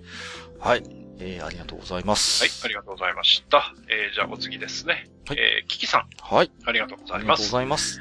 えー、地下151回拝聴いたしました。えー、皆様のコレクション話は聞いていて飽きないですね。えー、コレクションといえば、当時の小遣いを叩いたカードキャプター桜の仲良し全プレグッズ。カード出す。8, 8センチマキシ。うん、えー、小さいフィギュアなどなど、いや、家族3代引き継いできた漫画の山。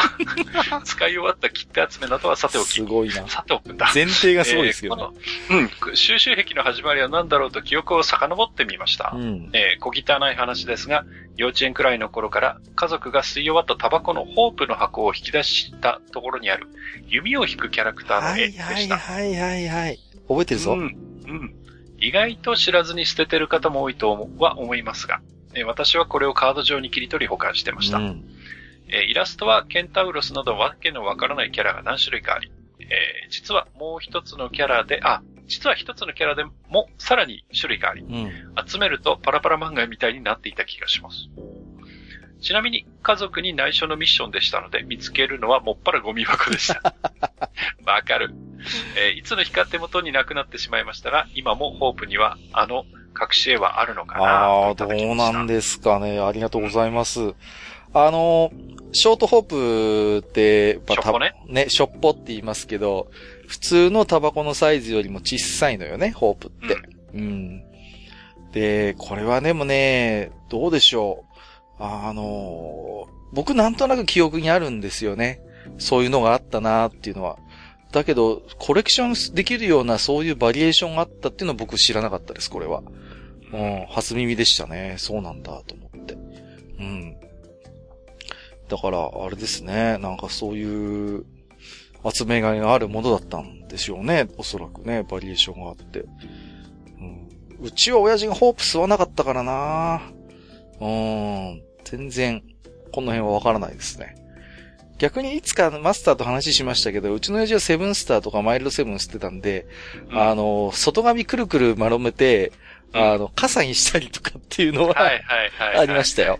うん、うん、あったね。そうそうそう。折り紙にしてね。折り紙にして。なんかこうの、のりでくっつけてみたいなね。そうそうそうそうそう。ありますよ。よく居酒屋とかに行くと飾ってたんですよ、当時こういうやつ。そうそうそうそう、うんうんうん。なんか本とかもなかった、作り方の。あったあった、ありましたありました。ね、うんうんうん。で、その本見ると、何のタバコが何個いりますとかも書いてあるそうそうそう、ご丁寧にね。そうなんですよ。うん。そう。あの時、あの頃のタバコってあんまりこう、なんて言うんですか。どちらかというとソフトケースが多くてね、外側の紙もこう、かっちりしないっていうか、うん。ゆるゆるの紙だったりするもんですから、加工しやすかったりしてね。うん。そうね。うん、そう。今はね、どちらかというとあのボックス型っていうんですか。しっかり箱になってるものが多いようですけれども。うん。いやー、こんなね、ホープのいい思い出じゃないですか。うん。やっぱそういうキキさんのコレクション、まあ、無性と言いますか、きっかけ、こうやってはっきり覚えてらっしゃるのは素敵だなと思いますね。うん。仲良し全プレグッズとかね。うん。全員プレゼントっていうのがあったんですよね。まあ今でもありますけどもね。うん。そうそうそう。何円分の切手を一緒に送ってくださいみたいなのがあったりしてね。そうそうそう。懐かしいですね、この辺もね。うん。家族3代引き継いだ漫画の山ってすごいですね。なんかいろいろお宝がありそう。3代ってのがすごいですね。すごいですよね、これね。どの辺からあるんだろうね、古いのがね。ああ、そう。そこはちょっと興味あるな。興味ありますね。うん。まあ、新しいのはともかくとして。そうそうそうそう。うん。古いのがね、どの辺から気になりますね。少女漫画とかだったらお宝いっぱいあるだろうな。ああ。まあ、ちょっとまたね、うん、きっかけがあれば教えていただければなというところですか。そうですね。はい。はい。ありがとうございます。はい、ありがとうございました。えー、っと、次が、えー、Gmail は最後かな？はい。はい。えー、エゾノシンさん。えー、マスター、閣下、こんにちは、エゾノシンです。はい。えー、コレクション話とても面白かったです。高級なコレクションから石ころまで えー、物を集めてしまう人の業は深いですね。はい。えー、聞きながら自分の思い出を探してみると石は集めてました。うん。特に石英成分が見えているものが好きだった記憶があります。ああ、いいね。キラキラしてるからね。キラキラしてますから、えー、ビックリマンも集めていましたが、私の頃はマジャリンゴシールが流行っていました。あったぞ。えー、動物プラス物のダジャレをイラストにしたシリーズでしたね。えー、カスタネットと猫でカスタネッコなどなど。はいはいはい。えー、他には、ちょっぴり古いスカイラインを所有しているので、うんえー、その車が入っているグッズは無差別に集めていたこともあります。えー、ミニカー、チョロ Q やら、西部警察のプラモやら、ラジコンのボディやら、えー、DVD 書籍ゲームやらと多岐にわたり集めてしまいました。うんうんえー、トイザラスが元気な頃は毎週チェックしに行ってましたね。うん、えー、最近はグッズが出ないので沈静化しています。えー、最近集めているのは交通系の図鑑です。うん、えー、古本屋に行くたびにチェックしてます。えー、年代により乗っている車が違うので楽しいんです。なるほど。ね、今では貴重な車がパトカーになっていたりしています。えー、お金もあまりかからないので、これはしばらく続けられそうです。えー、今後も楽しい会を楽しみに待っています。季節の変わり目ですのでご自愛くださいませ。といただきました。ありがとうございます。はい。ありがとうございます。いやー、どうですか？ここにもいました。石を集めてらっしゃる方ということで。うん、これでもなんかね、ね石英成分が見えているものってなんかわかりますね、うん、キラキラするんだよね。キラキラしてね。うんうんうん。なんかこれはちょっと特別な石なんじゃないかって。子供の頃僕もなんか記憶ありますよ、この石英のやつ。なんかね、子供の頃にこれは宝石なのではないかって思ってね、こう、貴重なものではとかって思ってさ、大事になんか取っておいた記憶が今まざまざと思い出されますよ。うん、うん。ありましたね。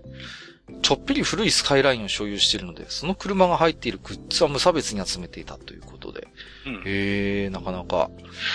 まあ、ただ、その、うん、えー、西部警察のプラモっていうのが出てるんで、はいはいはい。ジャパンとかその辺のスカイラインじゃないかなと思うんですよね。ああ、なるほどね。はいはい、うん、時代的にもね。そうそうそう。うんうんうん、その辺じゃないかなと思いますね。はいはいはい、なるほどね。はい。うん。すごいですね。でも、最近はグッズが出ないので沈静化していますっていうことで。あのー、今でもカーディーラーとか行くと、こう、作ってたりしますよね。なんかその、プ、プ、なんていうの？あの、ミニカーみたいなのってありません？なんか。たまに、うちの妻が、あの、トヨタ行くと、なんか、息子のがもらってくるんですけど、なんか。はいはい。そういうね。うん。あ、ありますよ、そういうの。ありますよね、うん、ああありますよ。うん、うん。そうですね。うん。トイザラスが元気な頃。うん、そうか、今あんま元気ないか。アメリカはなんか倒産してたわ聞きましたもんね。ねそうそうそうそう、なんかね。うん、そうそうそう。交通系の図鑑ということで、これは古いやつはね、楽しいんですよね。うん、わかる、これ。うんうんうん。昔からあって、やっぱり、ね、こう、緊急車両が古いとワクワクしますね、なんかね、こうね。ああ、この頃はこんな車もなってたんだみたいなのがあったりしますよね。前にね、あの、図鑑百科事典については話をしましたちょっとね、喋りましたけど、こういうね、あの、やっぱり子供に人気があるから交通系の図鑑って昔からやっぱ出てるんですけれども、あの、最近トミカの図鑑を買ったんですけど、面白いのがやっぱトミカの歴史みたいなページがあって、そこ見ると面白いね。昔のそういう。なるほどね、うん。そうそうそう。あのセダンとかさ。北海道、うん、あの、年に一回トミ、トミカ博っていうのやるんですけど、はいはいはい、ありますね。そっちでもやる？やります、やります。たまにデパートで巡回してるのかな？たまになりますよ。うん、ねいや、行ったことはないんだけど。はいはいはいはい。なんか面白そうだよね。ああ、楽しいですし、あれね。あとは、うん、そう。限定トミカとか販売するのよ。そうそうそう、なんか、その場で。テレビで CM やったりするんですよね。そうそうだからああいうのコレクターにはたまんないんだろうなと思いますよね。ですよね。うん、そうそうあとはなんか、プラレールの、なんか同じような、博覧会というか。そうそうそう。うん、やったりしてますよね。今も宝トミーですからね。もう、一緒になってもう、だからトミカ、トミカ、プラレールとかっていう曲まであって、ね、ああ、そうそうそうそうありますね。ね、一緒言って、言ってますけどね。うん。いやー、トミカもね、こう、番号が振ってあってね。で、うん、それがこう、どんどんどんどんこう、モデルチェンジするんですよね、少しずつね。そう。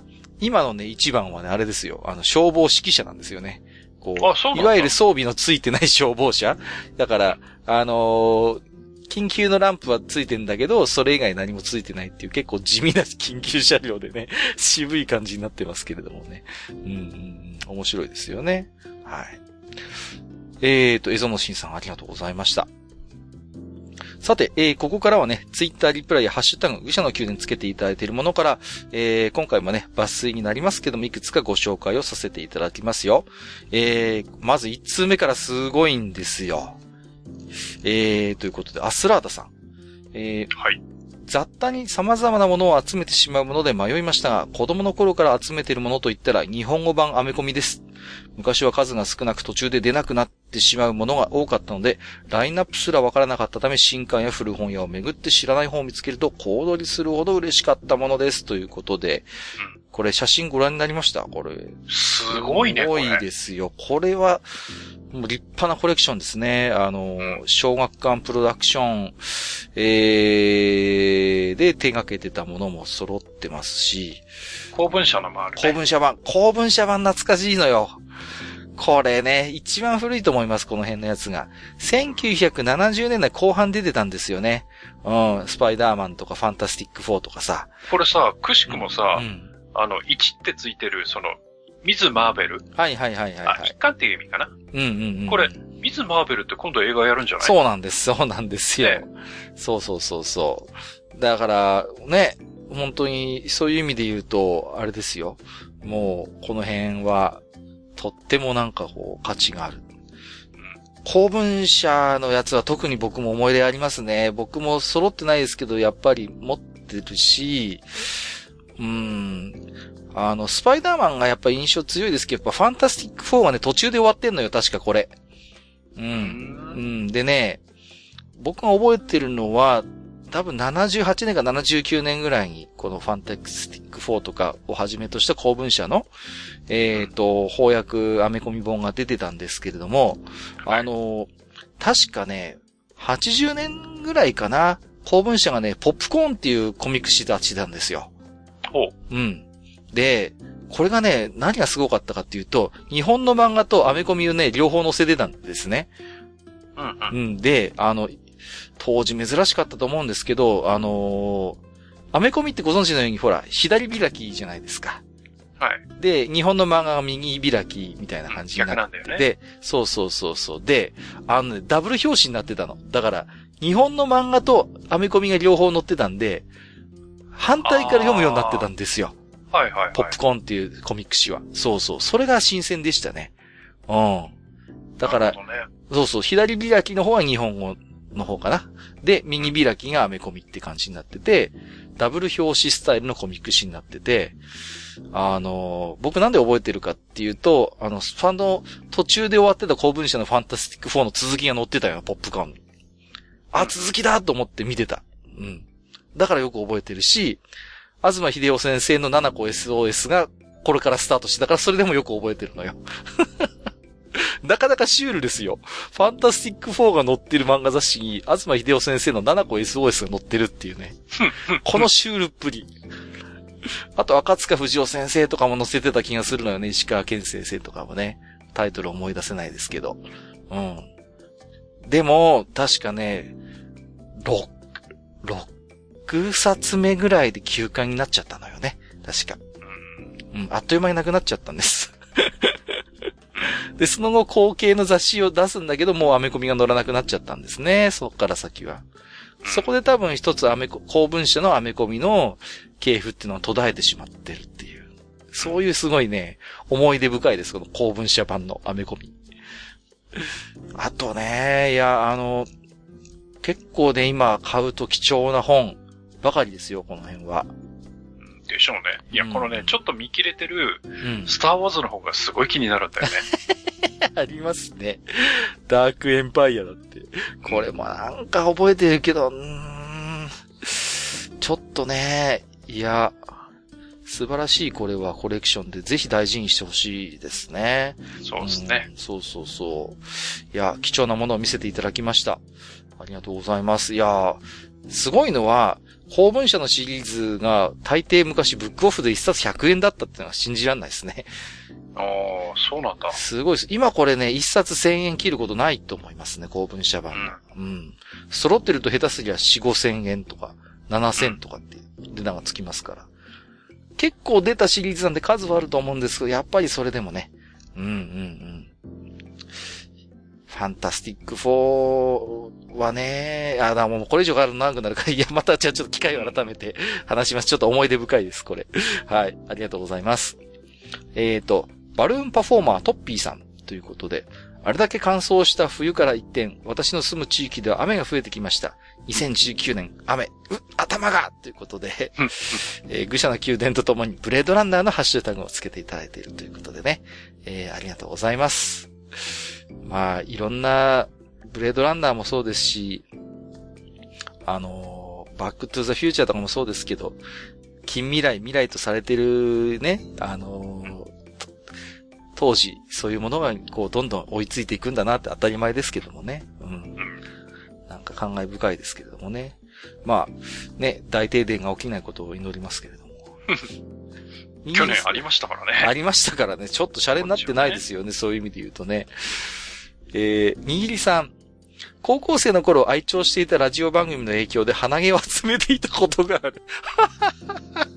来ましたね。来たよ。この手のやつが。来ましたよ、こういうやつ。はいはいはい、15ミリを超えるものはランカーサイズとしてセロハンテープで紙に貼り付けていた。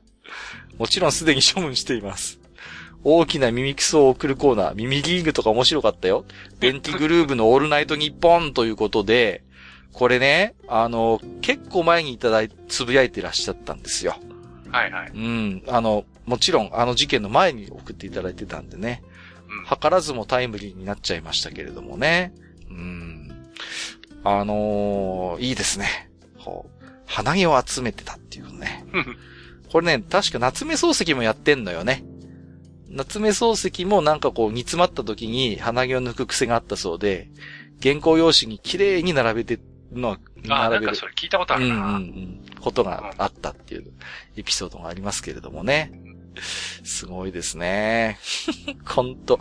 電気グルーブの頃のオールナイトニッポンってこういうバカ企画のオンパレードでね。うん。なんか懐かしく思い出されますね。はゆちーさん。えー、しょうもないコレクションといえば、小学生の頃に学校から家まで石を蹴りながら帰って、一度も水や田んぼに落ちずに家までたどり着いた石を集めてましたね。わかる共に難関を乗り越えた相棒みたいな気持ちになっていたんでしょうが、当然親には理解されず、まとめて大地に帰りました。というあー、すげーわかる、これ。あ、そうですか？うん。えー、すごいわかる。ああ、これは僕わかんないな。同じようなことやってましたよ、僕。やってた？へえ。やってた、やってた。いや、石とか蹴るのはやってましたけど、いや、わざわざ家に来ても、なんか、わざわざそういうコレクションってのはなかったな。いやー、これわかるなどめっちゃわかりますよ。あ、そうですか。え、うん。相棒みたいな気持ちになるんですか？共になんかを乗り越えた。そうそうそう。だから、こう、適当に、こう、石蹴っぽって帰るんですよ。はいはいはい。で、こう、てんてんてんって転がっていくじゃないですか。うん。で、大体それがどっかにこう、ポコンと落ちたりして取れなくなったりとか、シャドウに出ちゃったりとか。はいはいはい。速攻に落ちたり、田んぼにはまったりね。うん。うん、そうそうそう。だけどね、稀にね、家まで連れて帰れるやつがあるんですよ。なんとも言えないじゃあそいつに対して。そうするとね、なんかね、そのまんまにしておけなくなるんですよね。ほっとけない。どうしようって感じになるんで。ああ、なるほどね、うん。いや、すっげえわかりますよ、これ。あ、そうですか。非常になんかマスターの共感を得たということで。めっちゃわかる。うん。あそうですか。僕はなかったな。へえ。運動するキノコさん。牛乳めんこの話が出なかったら泣こうかと思ってたけど、泣かずに済んでほっとしたわ。ローを塗ったり、椅子の足で踏んで密度を上げたり。はいはいはいはい。これはわかるぞ。どちら耳があったのかはわからない、わからない。謎っていうことで。えー、フルーツ牛乳にコーヒー牛乳、宅配系や飲むヨーグルトなど、学校牛乳じゃない蓋が価値高かったです。ということで。レアなのよね。そうそうそう。わかる気がする。あのよくうちの風呂釜よくちっちゃい頃壊れて、銭湯に行ってたんですけど、銭湯に行くと、普段は飲めない、コーヒー牛乳、フルーツ牛乳、許可が下りるんですよ、親から。飲んでいい、飲んでいいよって。許可、うん、そうそうそう。で、やっぱ蓋が、やっぱり普段学校で飲んでる牛乳瓶の蓋じゃないから、はいはい。なんかやっぱそういうのってね、取っておきたくなってましたね。うん。うん、で、俺昨日コーヒーギギ飲んだんだ、つって次の日、あの、自慢げにこう、蓋を見せるっていう。いいなとか言ったりして。そうそうそう。なんか、ね、それだけでメンコとしてのパワーも強いんじゃないかとかっていうなんかね、そうそう、勝手な思い込みなんですけどね。えー、あと、取り外し用のタブがついてない牛乳瓶の紙蓋に私はお目にかかったことがありません。したがって、古代ローマで流行った例の道具、これテルマエロマエの話ですよね。も私は見たことがありません。出会ってみたいけど私はどんくさいので開け損なって中身をこぼすのが関の山です。ということで。はいはいはいはい。ということは運動をするキノコさんはあのポッチがついた蓋しかお目にかかったことがないってことですかね、あの。そうか。まあ、これはね、種類がありますからね。あの、で、あの、ポチってね、刺す針の道具も。まあ、でも、あれは全然ね、そんな、器用でなくても、普通に開けられると思いますよ、コツさえ掴めば。うん。決してそんなに、ね、そんなに扱いが難しい器具ではないような 気がしますけれどもね。うんうん。まあ、ですから、開け損なって中身をこぼすってこと大丈夫です。大丈夫だと思います。はい。何回か水没させたこと確かにありましたけどね。うん。旅行の時じゃないと大丈夫だったと思います。えっ、ー、と、大ボスさん。お伊勢さんに向かう途中、え、向かう車中か。えー、ゴブスレ界前後編を聞き直したが、ドラクエの魔法、魔王を倒した途端に平和になる世界について、大の大冒険でアンサーがあったことを思い出す。ということで、えー、大の大冒険の世界ではモンスターは魔王の影響を受けて凶暴化してしまっている。だから魔王を倒してしまえば、モンスター個々の気象の荒さなどはあるが、モンスターも人を襲わず平和的に暮らすことができる。魔王を倒した途端に演歌がなくなるという、閣下も感じた疑問に答えつつ、クロコダイン戦のギミックとしても使われたこの設定、今更ながらすげえなぁと思うのでした。それでは、横島なる威力を引け、マホカ通る、退け、マホカ通るということで、はい、いただいております。ありがとうございます。確かに大の大冒険はそうでしたね。あの、モンスターは、まあ、そこにもともといるんだけれども、凶暴化してるっていうような、そういう設定でしたよね、なんかね。こう。だからまあ襲ってこないし、まあ、魔王の影響がなければ、まあ、ある種その共存できるような世界になってたんだな、ということをちょっと思い出しました。うんうん。それはありますよね。まあ、でもこの話のきっかけになったのはやっぱり一つゴブスレのね、こう魔王なき後にもピンチが訪れる世界というところで。うん。なんかそう考えると魔王って何なんだろうなってちょっと思ったりもしますよね、なんかね。そういう魔王っていう存在は何なんだろうみたいな。でも最近のこう、まあ、ナロー小説もそうですけど、魔王の安売りがちょっと過ぎるなっていう気がしてね。こう、何でも魔王にしちゃうじゃないですか。まあ、それはね。うん。あれいうなんか魔王っていうなんか概念がなんかもう、それ、そのものがなんか一人歩きしてるような印象もありますけれどもね。うん。なんかこう、もう少し想像力を働かせて、なんか魔王に変わる、何かそういう巨悪みたいな存在ってなんか描けないものかなってちょっと思ったりもしますけれどもね。うん。ちゃんなかさんいただいてます。フェラーリマットレッド。今までのものよりオレンジっぽく見えますね。同じ暗がりで撮影したものを比べるとなおさら。テレビで赤く見えるように、実際は赤いものを少しオレンジっぽく塗装すると聞いたことがありますが、マットだと、それがカメラレンズ、カメラレンズ通しても、えー、直で出やすいのかなということで、はい、写真付きでいただいておりますよ。これ、マスターが弱で触れてましたけれども、はい。私もちょっとあの後気になって画像とか見てみたんです。確かにちょっと、なんかいつものフェラーリの色じゃないなっていう印象がどうしてもありますね。うん、そうね。うん、はい。うんうんうんやっぱ質感っていうか、その、やっぱマット感がそうさせちゃうんですかね、その光の加減あとは、うん、色自体もやっぱり、し、うん、どうなんだろうね。うん。まあ、クリア塗ってないっていうのがやっぱり、はいはいはい。いいのかもしれないですけどね。うんうんうん。あと、表面も、なんか特殊な処理をしてるみたいなんで。ああ、なるほど。はいはいはいはい。なるほどね。うん、そうなのか。まあちょっとこの辺もね、実際の映像とかレースのね、もの、模様を見ても少し見てみたい気もしますけれどもね。そうですね。うん、はい。えっ、ー、と、F1、えー、絡みで、えー、ヘビレオさんからいただいてますよ。細かいことであれですが、愚者級 F1 勢だと、愚者級リスナー内 F1 派閥みたいになっちゃうから、F1 愚者級勢の方がいいかも。あとこれは本物に触れずに知った気になっているという、えー、自重で作った恥ずかしい称号なので、ちゃんと本物見てる方が名乗りたがるような故障ではないのですよ、なんてことをおっしゃってますけれどもね。はい。まあね、何かとこうね、愚者級 F1 勢ですよ、みたいな話をね、最近よくいただくんですけれどもね。うん。まあ、どうでしょうか。うん。まあね、あの、いつも言ってることですけどね。はい、我々の話っていうのはもうなんか、まあ、おっさんのほら話ぐらいに思っていただいて。はい、あんまりね、あのー、それを知った気になって喋っちゃうとね、そんなことないよって言われちゃうかもしれませんのでね。こればかりはね。うん、うん。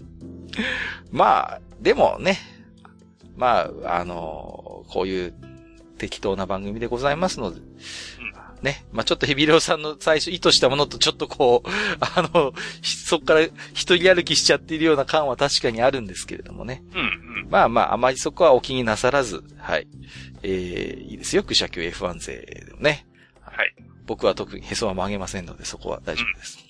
うん、まあ、あとね、やっぱり、本物をね、やっぱり、本物、まあ、ね、テレビとかで、ね、ご覧になってる方、ね、まあ、名乗りたがる故障ではないということで。逆にいいんじゃないですか？こう、私は愚者級 F1 勢ですっていうことで、うん、マスター違いますみたいなことでも僕は全然いいと思ってますし、実際見たけどそうじゃなかったですみたいなね。うんうん、そういうものも、えバンバン送っていただければ、はい、私こそが真の愚者級 F1 勢であるみたいなのも歓迎したいと思いますけれどもね。はい。はい。はい、えー、ありがとうございます。えー、で、みたらし団子虫さんです。これね、いっぱいいただいてるんですけど、一つだけ。えっと、えー、娘、絵本読んで、えー、父、桃太郎、娘、もっと愚者の宮殿みたいに、やや、おじいさん、洗濯に行ってきましたよ。お帰り、こっちは芝刈り行くふりして F1 中継見ててさ、ちゃんと働いてくださいよ。ところで今日はゲストをお呼びしてるんですよ。どうも、桃太郎です。っていうことで。これさ、最近いっぱいいただくんですけど。そうそうそう。なんでしょうね。大喜利になっちゃってますよね。うちのポッドキャストってそんなにこう、ネタにしやすいほどテンプレ化してるんですかね。どうなんでしょうね。どうなんでしょうね。ただ、今回はなんかその、なんか桃太郎読んで、あ、じゃない、絵本読んでっていうやつで結構、まあ僕も一個入れたんだけど。はいはいはい。なんかね、なんか、どこきっかけからわかんないですけど、なんか、結構いろんな方が投稿してくださっていて。そうですね。まあ、面白いのがさ、うん、まあまあ、当たり前っちゃ当たり前なんだけど、こう、特にセリフには何にもその、ね、注釈がついてなくても、うんうんうん、あ、これ閣下のセリフだ。あ、か、これ俺のセリフだってのがなんとなくわかるのね。わかるんですよね、うん、不思議なもんでね。大体、こう、憎まれ口聞いてんのが、まあ俺って、ね。大体ね、役どころとしてね。大体突っ込み役に回ってるか。はい。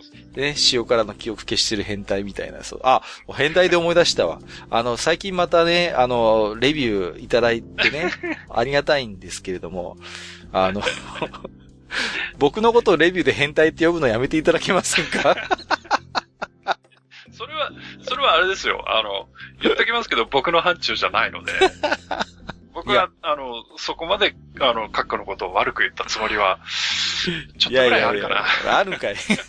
いや、これからね、愚者の宮殿聞こうかなって時にレビュー参照した時に、あ、閣下って人変態なんだってこう。いや、でもさ、俺たち二人は変態と言われて否定はできないから、ね、そうですね。はい。もうそれはもう、無理です。もう、あの、その、おっしゃる通りとしか言えません、そこは。はっきり言ってね。ねはい、うん、なんで、はい、まあ、レビューで変態と書かれる閣下と 自分も変態であると自重しているマスターがやってる番組ですので、はい、はい、はい。えー、まあ、リスナーの皆様もね、えー、過度な変態にならないように気をつけていただければなと、えーはい、思っておりますけれどもね。はい。はい、えー、本日ご紹介する置き手紙以上となります。で、実はですね、マスター、えー、突然なんですけども、えー、愚者級ガパスシステムを、えー、今回で一旦終了したいと思っております。おや、はい。はい。えー、まあ、理由としてはですね、まあ、結構あれ、まあ、私が集計してるんですけど、もう、まあ、ありがたいことにね、あの、集計対象のリスナーさんが100人を優に超えましてね。はい。はい、で、結構、時間最中やってるんですけど、労力の割にちょっとね、まあ、私の力不足もありまして、ちょっと活用してくださるリスナーさんが、まあ、いらっしゃったんですけど、あまり多くないっていうところがありまして。はい、はい、ただですね、いや、しこしこポイント貯めて、グッズと交換したいと思ってたんだよという方もいらっしゃると思いますので、まあ、その、救済措置というわけじゃないんですけど、近いうちにね、今回までのポイントは、えっ、ー、と、すべて反映させたいと思っております。で、はい、そこから切り上げで、今、あの、100ポイントの200ポイントで交換できるグッズがあるんですけども、切り上げさせていただきまして、えっ、ー、と、10ポイントから90ポイントの方は100ポイント用のグッズ。まあ、副用用の名刺ですね。それから、100ポイントから190ポイント貯まっている方は、切り上げで同じように200ポイントで交換できるポストカードと交換できるように対応したいと思いますので、はい。ちょっとね、えー、疑問点などがある方は、また、ツイッターの DM や置き手紙でいただければ、個人的にもお返事させていただきますので、はい。はい、えー、愚者級化パスシステム、一旦今回で終了ということで、またね、何かこう、あまり私が、過度にふ、あの、負担にならない程度でまた何か同じようなね、企画ができればいいかなとは思ってますけれども、えー、一つご了承いただければと思います。はい。本日もたくさんの置き手紙ありがとうございました。以上、置き手紙紹介のコーナーでした。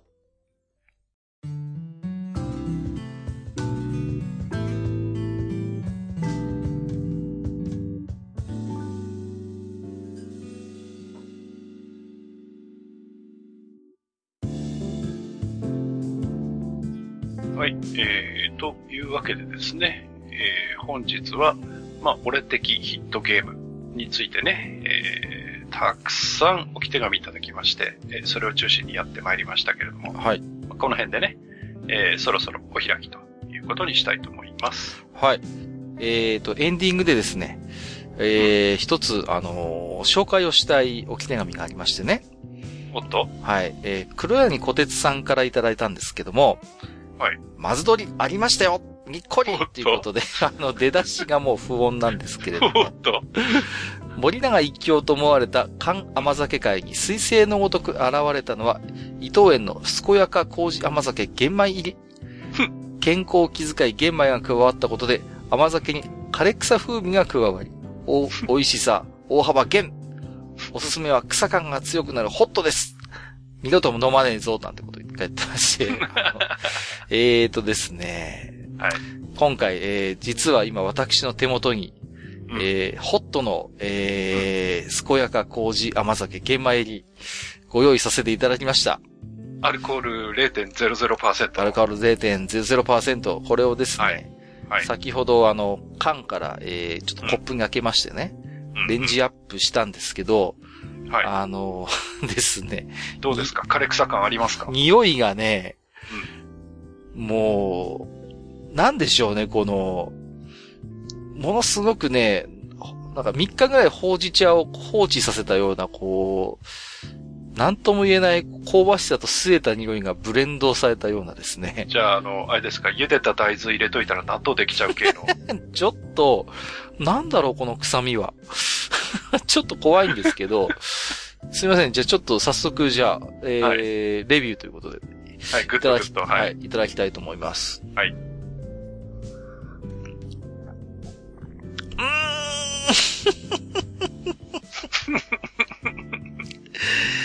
いやー、これは伊藤園さん、ダメだよ。いやー、久しぶりだな、このリアクション。いやー、いいね。あのね、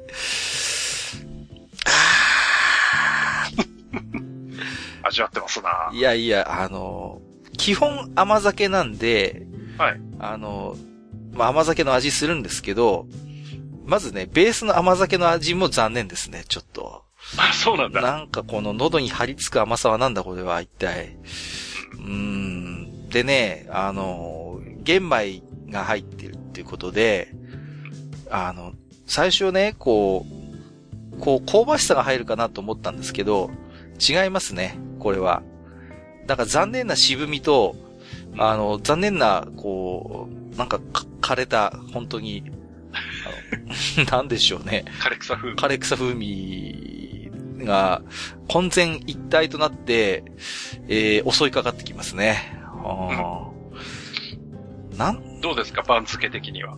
いや、これはまあ、小結び関脇ぐらいは。結構いってますね。いきますね。これは美味しくないぞ。うん。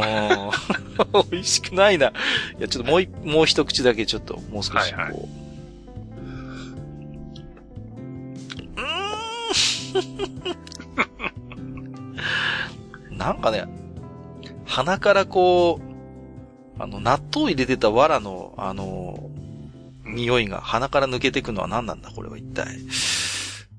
それがやっぱ玄米のその、おそらくそうなんでしょうね、こう。ぬかの部分なんじゃない？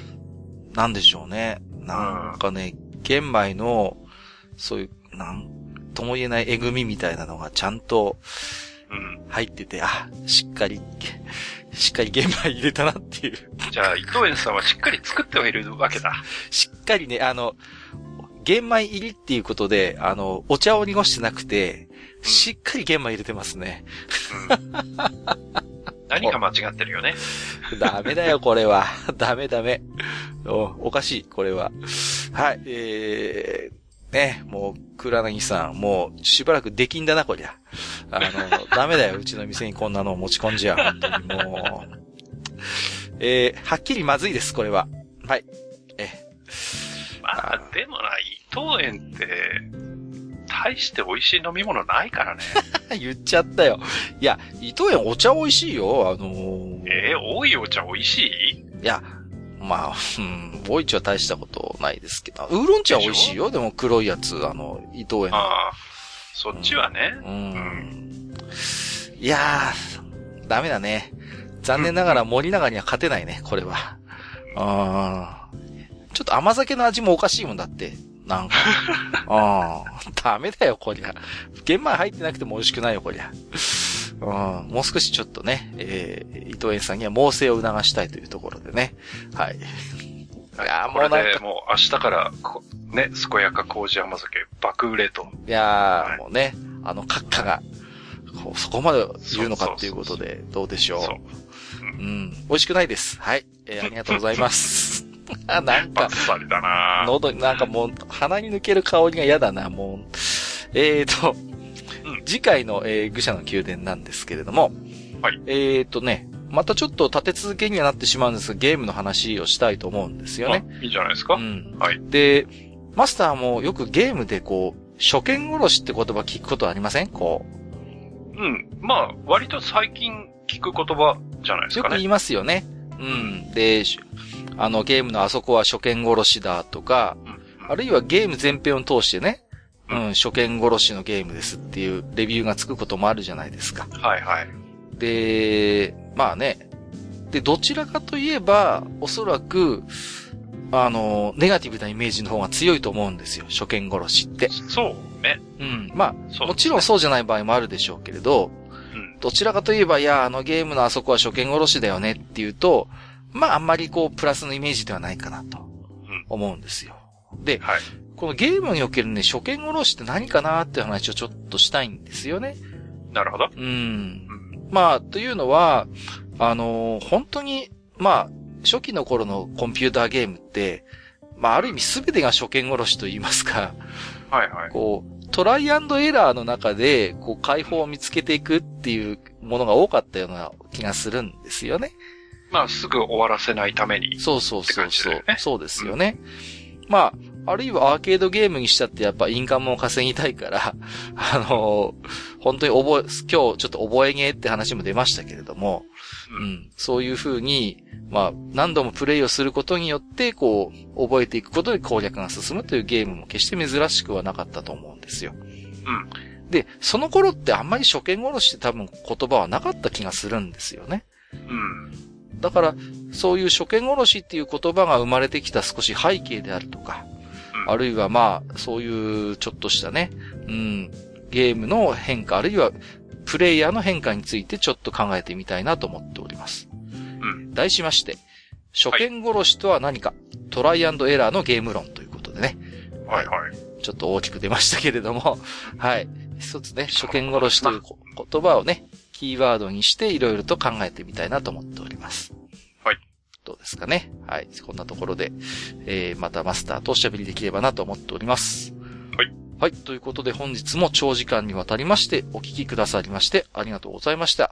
えー、ここまでお相手をさせていただきましたのは、えー、私こと、カッカと、私こと、ハニワでございました。本日もご聴取いただきましてありがとうございました。ありがとうございました。